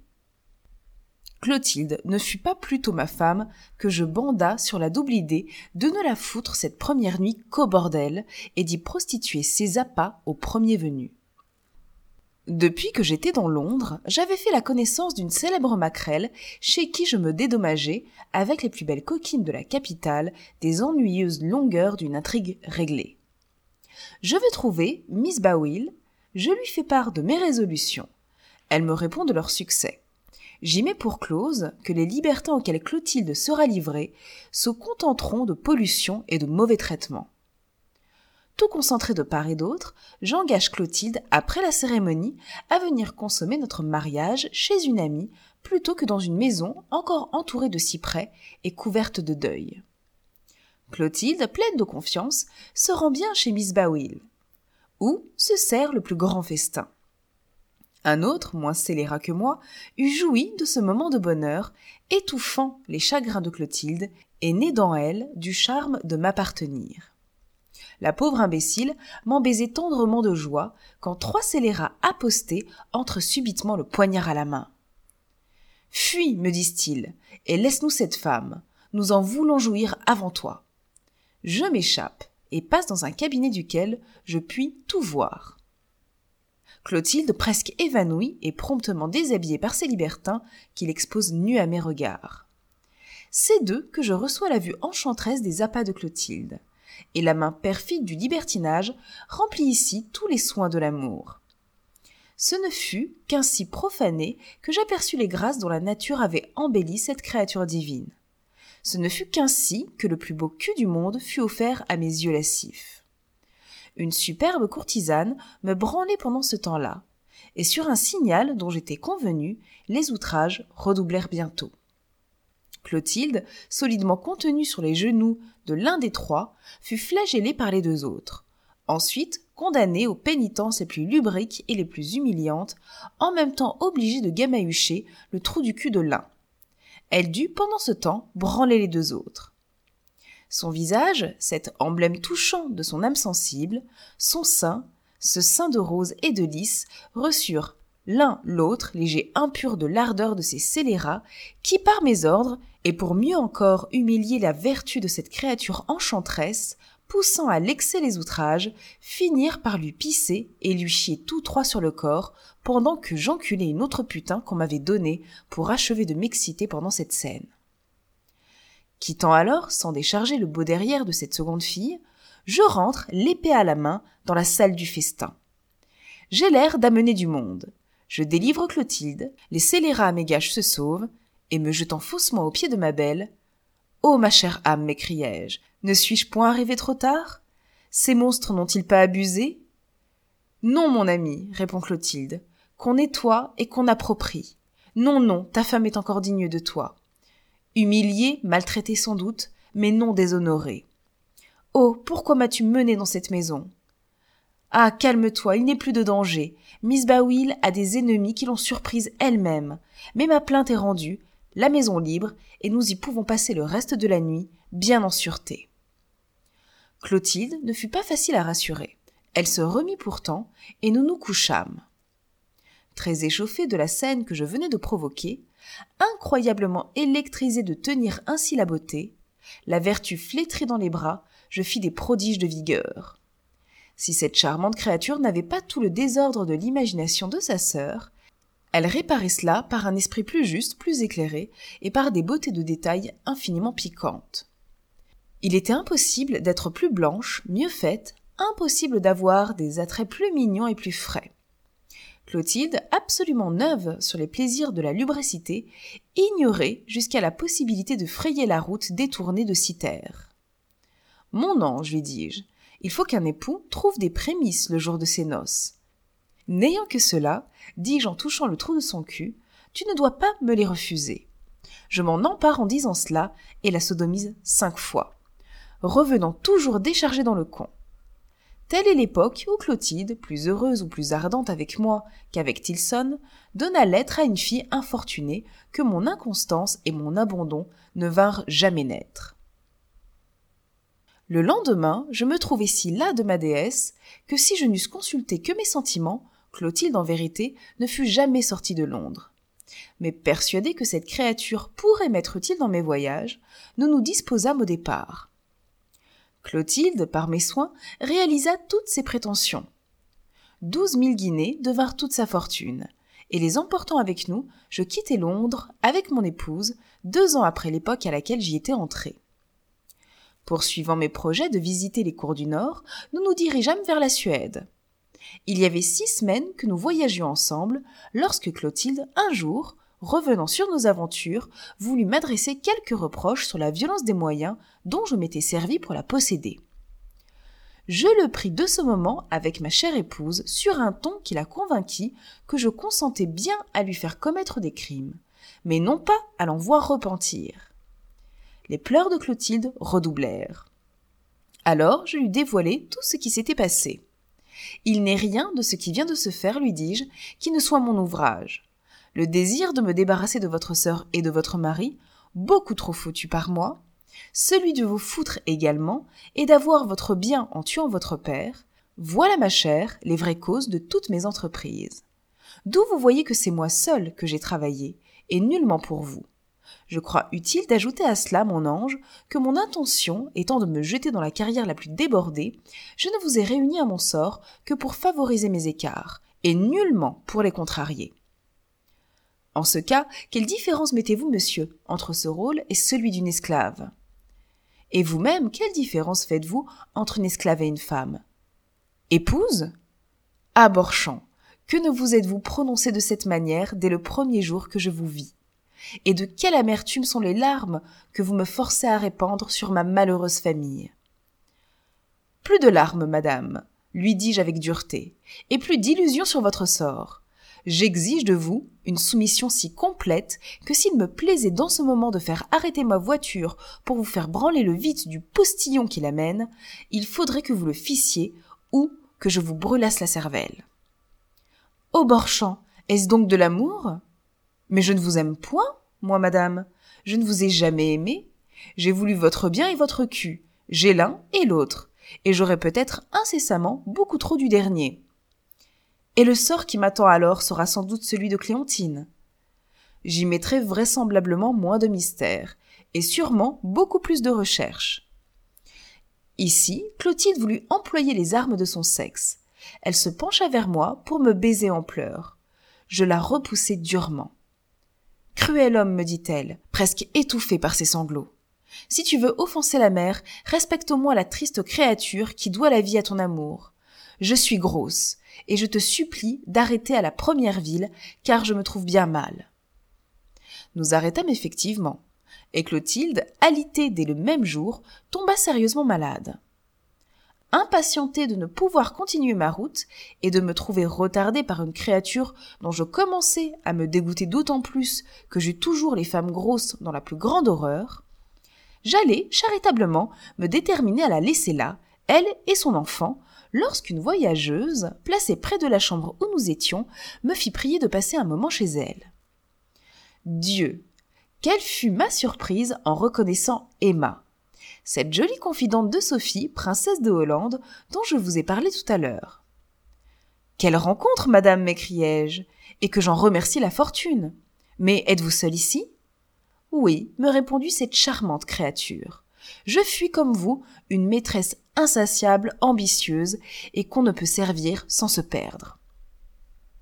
Ô Borchamp, que vous fûtes heureux de prendre si fermement votre parti. Vous ne savez pas à quoi vous destinez sa perfide politique. Il était faux que son époux fût de moitié dans tout ce qu'elle méditait. Son intention était de s'en défaire par vos mains, et vous étiez perdu si le coup n'eût pas réussi. Désespérée de votre fuite, elle a continué de nourrir ses perfides desseins pendant deux années, au bout desquelles elle a voulu que je me chargeasse de luxoricide qu'elle méditait. S'il n'eût été question que d'un crime ordinaire, je l'eusse exécuté sans doute, car le crime m'amuse. J'aime la secousse qu'il donne à la machine. Son effervescence me délecte. Et comme je n'ai plus aucun préjugé, je m'y livre sans aucun remords. Mais une action aussi importante que celle-ci m'a fait trembler, et j'ai fui comme vous pour ne pas devenir sa victime ayant refusé d'être sa complice. Charmante femme, dis-je en baisant Emma, bannissons tout cérémonial. Nous nous connaissons d'assez près pour qu'il soit inutile. Laisse-moi donc te répéter, cher ange, qu'il est impossible d'être plus content que je ne le suis de te retrouver. Contenu par l'exigeante Sophie, nous ne pouvions nous livrer à ce que nous éprouvions l'un pour l'autre. Ici, rien ne nous gêne. Je ne vois pas cela du même œil, me dit Emma, puisque vous aviez une femme avec vous. Peut-on savoir quelle est cette femme? La mienne. Et je m'empresse de raconter à ma nouvelle amie toute mon histoire de Londres et mes rouilleries avec la famille Burlington dont je tenais ici la dernière souche. Emma, aussi coquine que moi, rit beaucoup de cette aventure et me demande à voir ma tendre épouse. Il faut la laisser là, me dit-elle. Je gage de convenir infiniment mieux que cette bégueule. Je ne te demande point de sacrement, moi. J'ai toujours détesté les cérémonies de l'Église. Quoique né noble, mais malheureusement perdu par mes débauches et mon attachement à Sophie, je ne demande avec toi d'autre titre que celui de ta maîtresse et ta plus chère amie. Comment sont tes finances? Dans le meilleur ordre, je suis infiniment riche et n'appréhende rien de la misère. Voilà qui me désole. J'ai cent mille écus, je comptais te les offrir. Tu dépendais alors en quelque façon de moi, et ces liens faisaient mon bonheur. Emma, je te sais gré de ta délicatesse, mais je ne me serais jamais enchaînée de cette manière avec toi. Mon âme est trop élevée pour vouloir dépendre d'une femme. Il faut ou que je ne m'en serve pas, ou que je les domine. Eh bien, je serai donc putain, ce rôle m'amuse. Combien me donneras-tu par mois? Qu'avais-tu de Sophie? La valeur de 100 louis de France. Je te les donne, mais tu seras fidèle et soumise? Comme une esclave. Il faut de ce moment que tu me remettes tes fonds. Il ne doit rester entre tes mains aucun moyen de me manquer. Les voilà, dit Emma, en m'apportant aussitôt sa cassette. Mais mon ange, tu as donc volé cette somme? Il serait impossible que cent louis par mois t'eussent composé cette fortune. Crois-tu que j'ai quitté cette Messaline sans avoir caressé son trésor? J'aurais été bien dupe. Et si je te rendais ce que tu as fait? Borchamp, je t'aime, tout est à toi. Ce n'est pas un dépôt que je mets dans tes mains, c'est un don. Mais ce don et mes faveurs ne sont pourtant qu'à une condition. Quelle est-elle? Je veux que nous nous débarrassions à l'instant de cette ennuyeuse créature que tu traînes après toi. Il faut absolument nous en amuser. Tu me paies donc sa mort? Oui, les cent mille écus ne sont qu'à ce prix. Friponne, tu es délicieuse. Cette idée m'amuse infiniment. Mais il faut embellir ce projet de quelques épisodes un peu fermes. Quoique malade, l'objet n'est-il pas de la faire crever? Sans doute. Eh bien, suis-moi, je vais te présenter à elle comme une épouse irritée qui vient réclamer ma main. Je m'excuserai sur l'amour violent que j'avais conçu pour elle, unique cause du mystère que je lui en avais fait tu fulmineras, je serai contraint à lui déclarer que je l'abandonne, et la pauvre femme, avec son fruit, en mourra de chagrin. Elle est grosse Assurément. Oh, cela sera délicieux. Et je vis dans les yeux enflammés d'Emma combien cette scélératesse irritée. La putain n'y tient pas. Elle me baise et son foutre part. Nous entrâmes.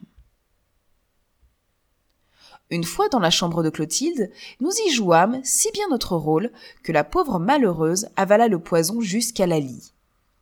Emma, spirituelle, taquine et méchante, soutient qu'en la fuyant, je l'avais volée, et que rien de ce qui se trouvait dans cet appartement ne devait appartenir à cette aventurière.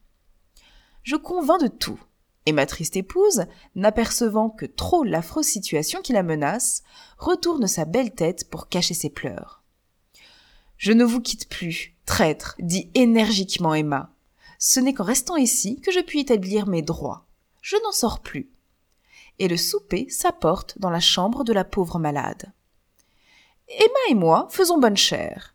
Nous demandons les meilleurs vins pendant que l'infortunée Clotilde, volée, pillée jusqu'à son dernier sou, n'aura bientôt plus, pour toute nourriture, que son désespoir et ses larmes. Le souper fait, ce fut sur les pieds du lit de la moribonde que nous célébrâmes le plaisir de nous retrouver. Rien n'était joli comme Emma. Vingt et un ans, la figure de la volupté même, une taille de nymphe, les plus beaux yeux noirs, la bouche la plus fraîche, la mieux ornée, la plus belle peau, la gorge et les fesses moulées, libertine d'ailleurs au suprême degré, tout le sel, tout le piquant de la lubricité cruelle, et nous foutîmes délicieusement de toutes les manières en nous amusant du spectacle vraiment piquant des cruelles angoisses de ma femme, de son désespoir et de ses cris. Emma voulut, pendant que je l'enculais, que sa malheureuse rivale nous montrât les fesses. À peine pouvait-elle se bouger, et cependant, il fallut obéir. Je claquai ce beau cul qui venait de faire mes délices et que j'abandonnais si cruellement. Je la frappai d'une telle violence que la pauvre femme, affaiblie par la douleur et par la maladie, resta sans mouvement sur son lit. Il faut l'égorger, dis-je, en limant Emma de toutes mes forces. Gardons-nous-en bien, me répondit cette belle fille pleine d'esprit et d'imagination. Il est bien plus délicieux de l'abandonner ici, de la perdre de réputation dans l'auberge et d'être sûr, en la laissant ainsi sans ressources, qu'elle périra de misère ou qu'elle se jettera dans le libertinage. Cette dernière idée m'ayant fait prodigieusement décharger, nous nous préparâmes à partir. Tout fut soigneusement emporté. Nous dépouillâmes Clotilde au point de ne pas même lui laisser de chemise. Nous lui arrachâmes jusqu'à ses bagues, ses boucles d'oreilles, ses souliers.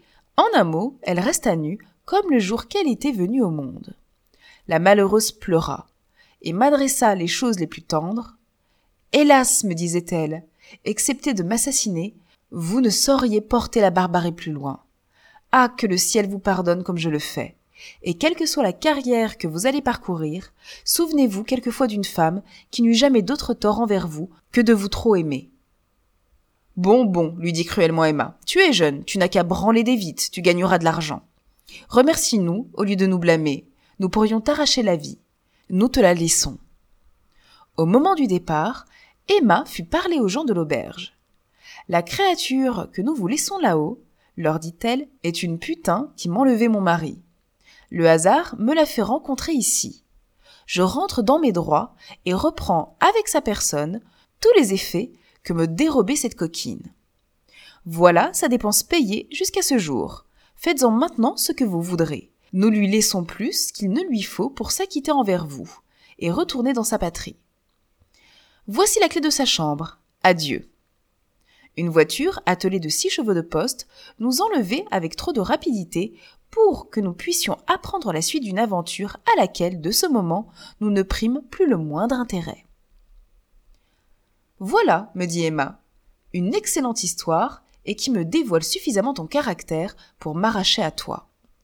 Que va devenir cette gueuse? Elle demandera l'aumône ou branlera des vides, que nous importe?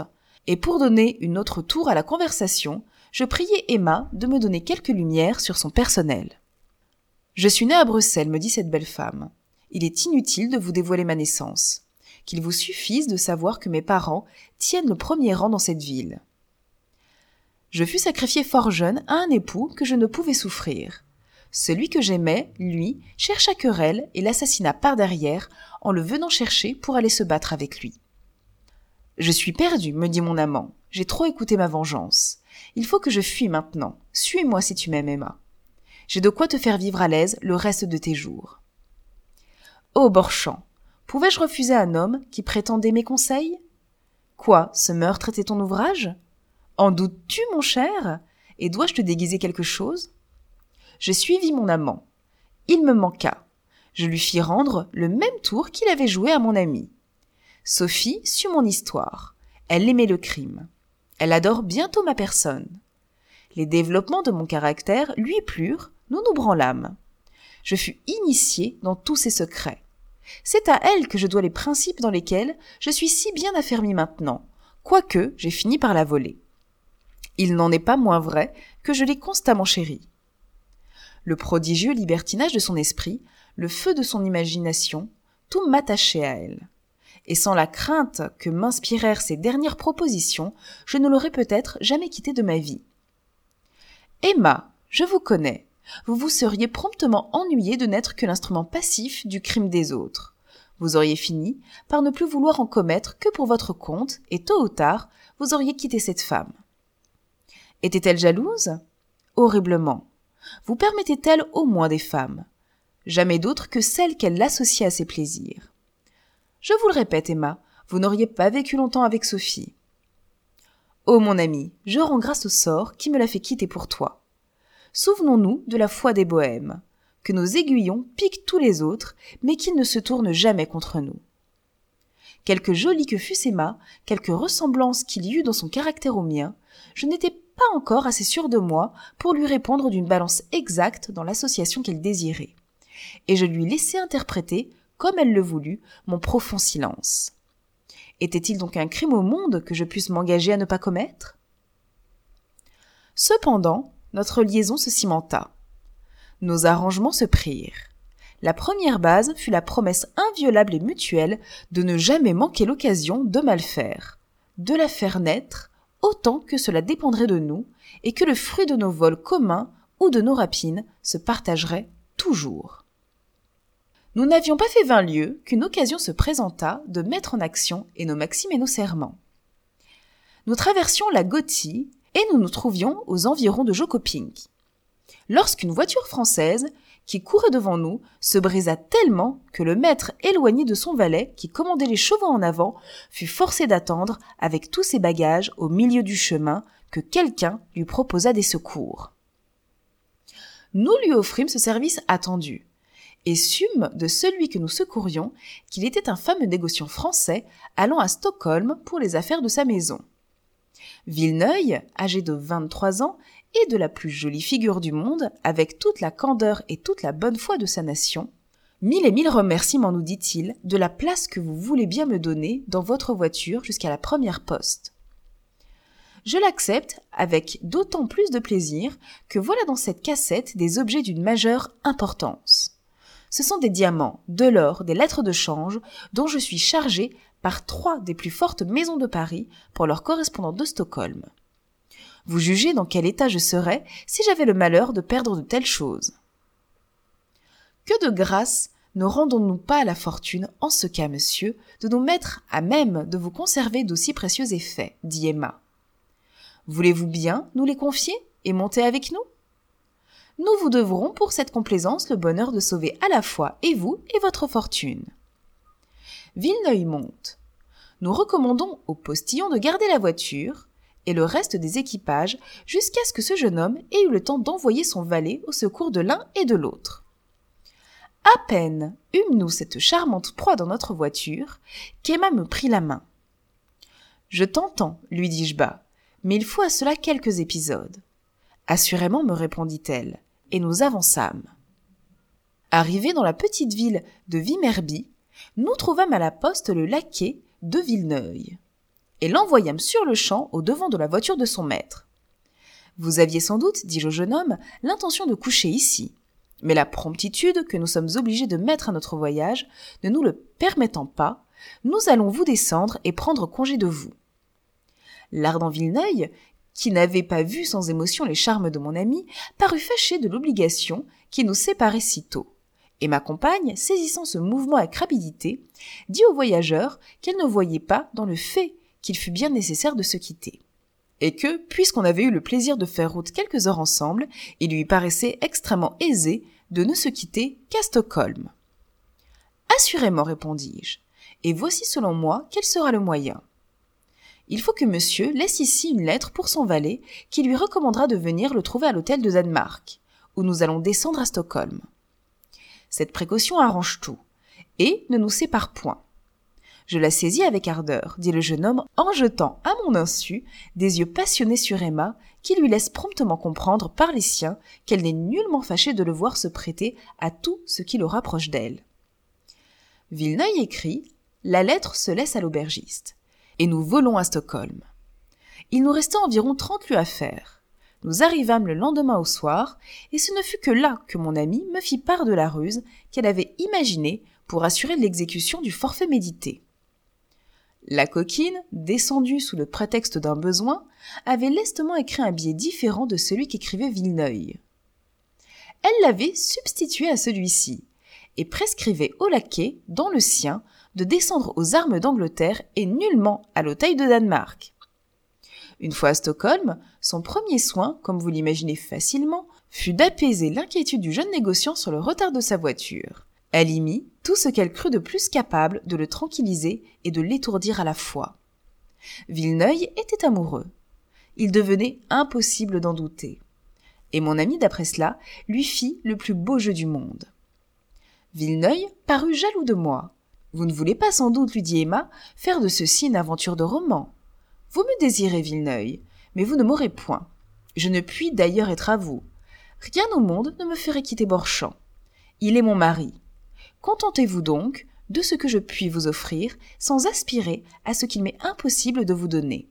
Et croyez qu'en nous en tenant là, mon époux, né fort libertin, et homme à se joindre à nous afin de composer de tout ceci une scène de lubricité qui l'amuse, en nous délectant tous les deux. Borchamp aime les hommes. Vous êtes fort jolie. Consentez à lui prêter vos charmes, et je vous garantis qu'avec ces clauses, il vous laissera jouir en paix des miens. Vous croyez J'en suis sûr. Vous ne répugnez pas à cette complaisance. Pas autrement. Ce sont des habitudes de collège que je trouve très simples de voir conserver, et que j'ai moi-même comme les autres. Il n'est donc question que de s'arranger. Je consens à tout. Et la droite Emma, ouvrant précipitamment une garde-robe où j'étais caché. Viens, Borchamp, s'écrie-t-elle. Villeneuve t'offre son cul. Demandons à souper, enfermons-nous et que rien ne trouble nos plaisirs. Charmant jeune homme, dis-je au voyageur en lui enfonçant ma langue dans la bouche. Quoique bien pénétré du désir de le tuer quand je l'aurais foutu, que je vous sais de votre complaisance. Y a-t-il rien de si simple que cette sorte de commerce? Je vous cède ma femme, vous me cédez votre cul. Pourquoi ne pas se rendre heureux quand on le peut aussi facilement? Pendant ce discours, mon ami déculotté. Et si ses mains délicates mettaient au jour le plus beau vide du monde, les miennes découvrirent également bientôt le plus sublime derrière qu'il fût possible de voir.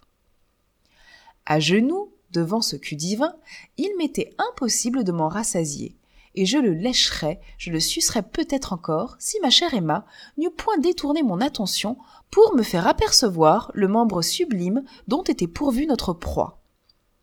À peine ai-je empoigné cet engin superbe que je le lui présente un cul qui brûle du désir de le posséder. Ô Villeneuve, m'écriai-je, daigne commencer par moi. Ces charmes que tu désires, poursuivis-je, en désignant Emma, vont t'appartenir aussitôt que tu te seras rendu maître de mon cul. Mais songe qu'ils ne te seront accordés qu'à ce prix. Je suis foutu, voilà l'unique réponse de Villeneuve. Je lui trousse ma maîtresse, il la manie, il la baise en me foutant et n'étant plus le maître de sa passion, l'animal me quitte pour enfiler le con haletant d'Emma. Voyant ses fesses bien à ma portée, je m'en empare et le sodomise pour me venger de l'affront qu'il vient de me faire. Il décharge. Je le ressaisis au sortir du con d'Emma. Lui trouvant encore assez de roideur, je me l'enfonce dans l'anus, j'encule Emma, et la plus douce extase vient encore une fois couronner mes plaisirs. Nous recommençâmes. Villeneuve enconne mon ami, je l'encule. Au milieu de nous, la putain, près de deux heures, se démena comme Messaline. Villeneuve l'encule, je l'enconne, je refous Villeneuve, il me le rend. La nuit entière enfin se passe dans l'ivresse, et l'inquiétude reprend dès qu'elle est dissipée. Mon valet n'arrive point, dit Villeneuve. Sans doute, répond Emma, que la réparation de votre voiture le retarde. Votre lettre l'instruisait trop bien pour qu'il puisse se tromper. Il n'est question que d'un peu de patience. N'avez-vous pas d'ailleurs avec vous vos effets les plus précieux? Rien ne vous empêche de les porter à leur destination. J'irai demain, dit Villeneuve, et comme les plaisirs l'avaient épuisé, il se couche et s'endort de bonne heure. Emma, dis-je à ma compagne, sitôt que je le vis dans les bras du sommeil. Voici le moment d'agir. Si nous tardons, les immenses richesses de ce faquin nous échappent. Ah mon ami, dans une auberge, que ferons-nous de son cadavre? Il faut le couper en morceaux et le brûler. Cet homme n'a point de suite. Jamais personne ne le viendra réclamer ici. Son valet, par les précautions que tu as prises, ne l'ira chercher qu'à l'autre extrémité de la ville. Nous le laisserons se tirer d'affaire comme il pourra, et quelque recherche qu'il fasse, je lui défie de trouver son maître. Je n'ai donné d'autre nom aux portes de la ville que celui d'un valet nous appartenant. Nous avons renvoyé ce valet, tout est dit. Puis, ouvrant la cassette avec la clé que nous avions doucement dérobée dans sa poche, et considérant cette masse énorme d'or et de pierreries, Oh, ma chère amie, m'écriai-je, ne serions-nous pas bien fous de balancer une minute entre la vie de ce coquin et la possession de tant de richesses? Nous nous délections à ce spectacle lorsqu'on vint tout à coup frapper à notre porte. Juste ciel, quelle contrariété C'est la voiture de Villeneuve, c'est son valet cet animal nous avait trouvés. On lui avait dit, aux armes d'Angleterre, que, puisque nous n'étions point là, il devait nécessairement y avoir une erreur, et qu'assurément on nous trouverait à l'hôtel de Danemark. Il n'y avait pas moyen de lui cacher son maître. Il le voyait dans le lit. Mon ami, dis-je aussitôt au valet, sans perdre la tête, n'éveillez pas monsieur de Villeneuve. Un mouvement de fièvre, avec lequel il s'est couché, lui rend le repos extrêmement nécessaire retournez au logis où vous étiez et soyez sûr que c'était pour de bonnes raisons qu'il vous avait adressé là. Quelques commissions secrètes dont il était chargé ne lui permettent pas de se loger publiquement avec ses équipages. Il nous a chargé très positivement de vous dire, dans le cas où vous paraîtriez, de retourner au logis indiqué par le billet que lui-même dicta pour vous, à mon épouse, lorsque nous passâmes à Vimerby et d'attendre là ses ordres sans les prévenir ou les venir chercher. À la bonne heure, répondit le valet. Je vais donc renvoyer la voiture. Assurément. Voilà de l'or si vous en manquez. Tranquillisez-vous et soyez bien certain qu'avant trois jours vous aurez des nouvelles de votre maître.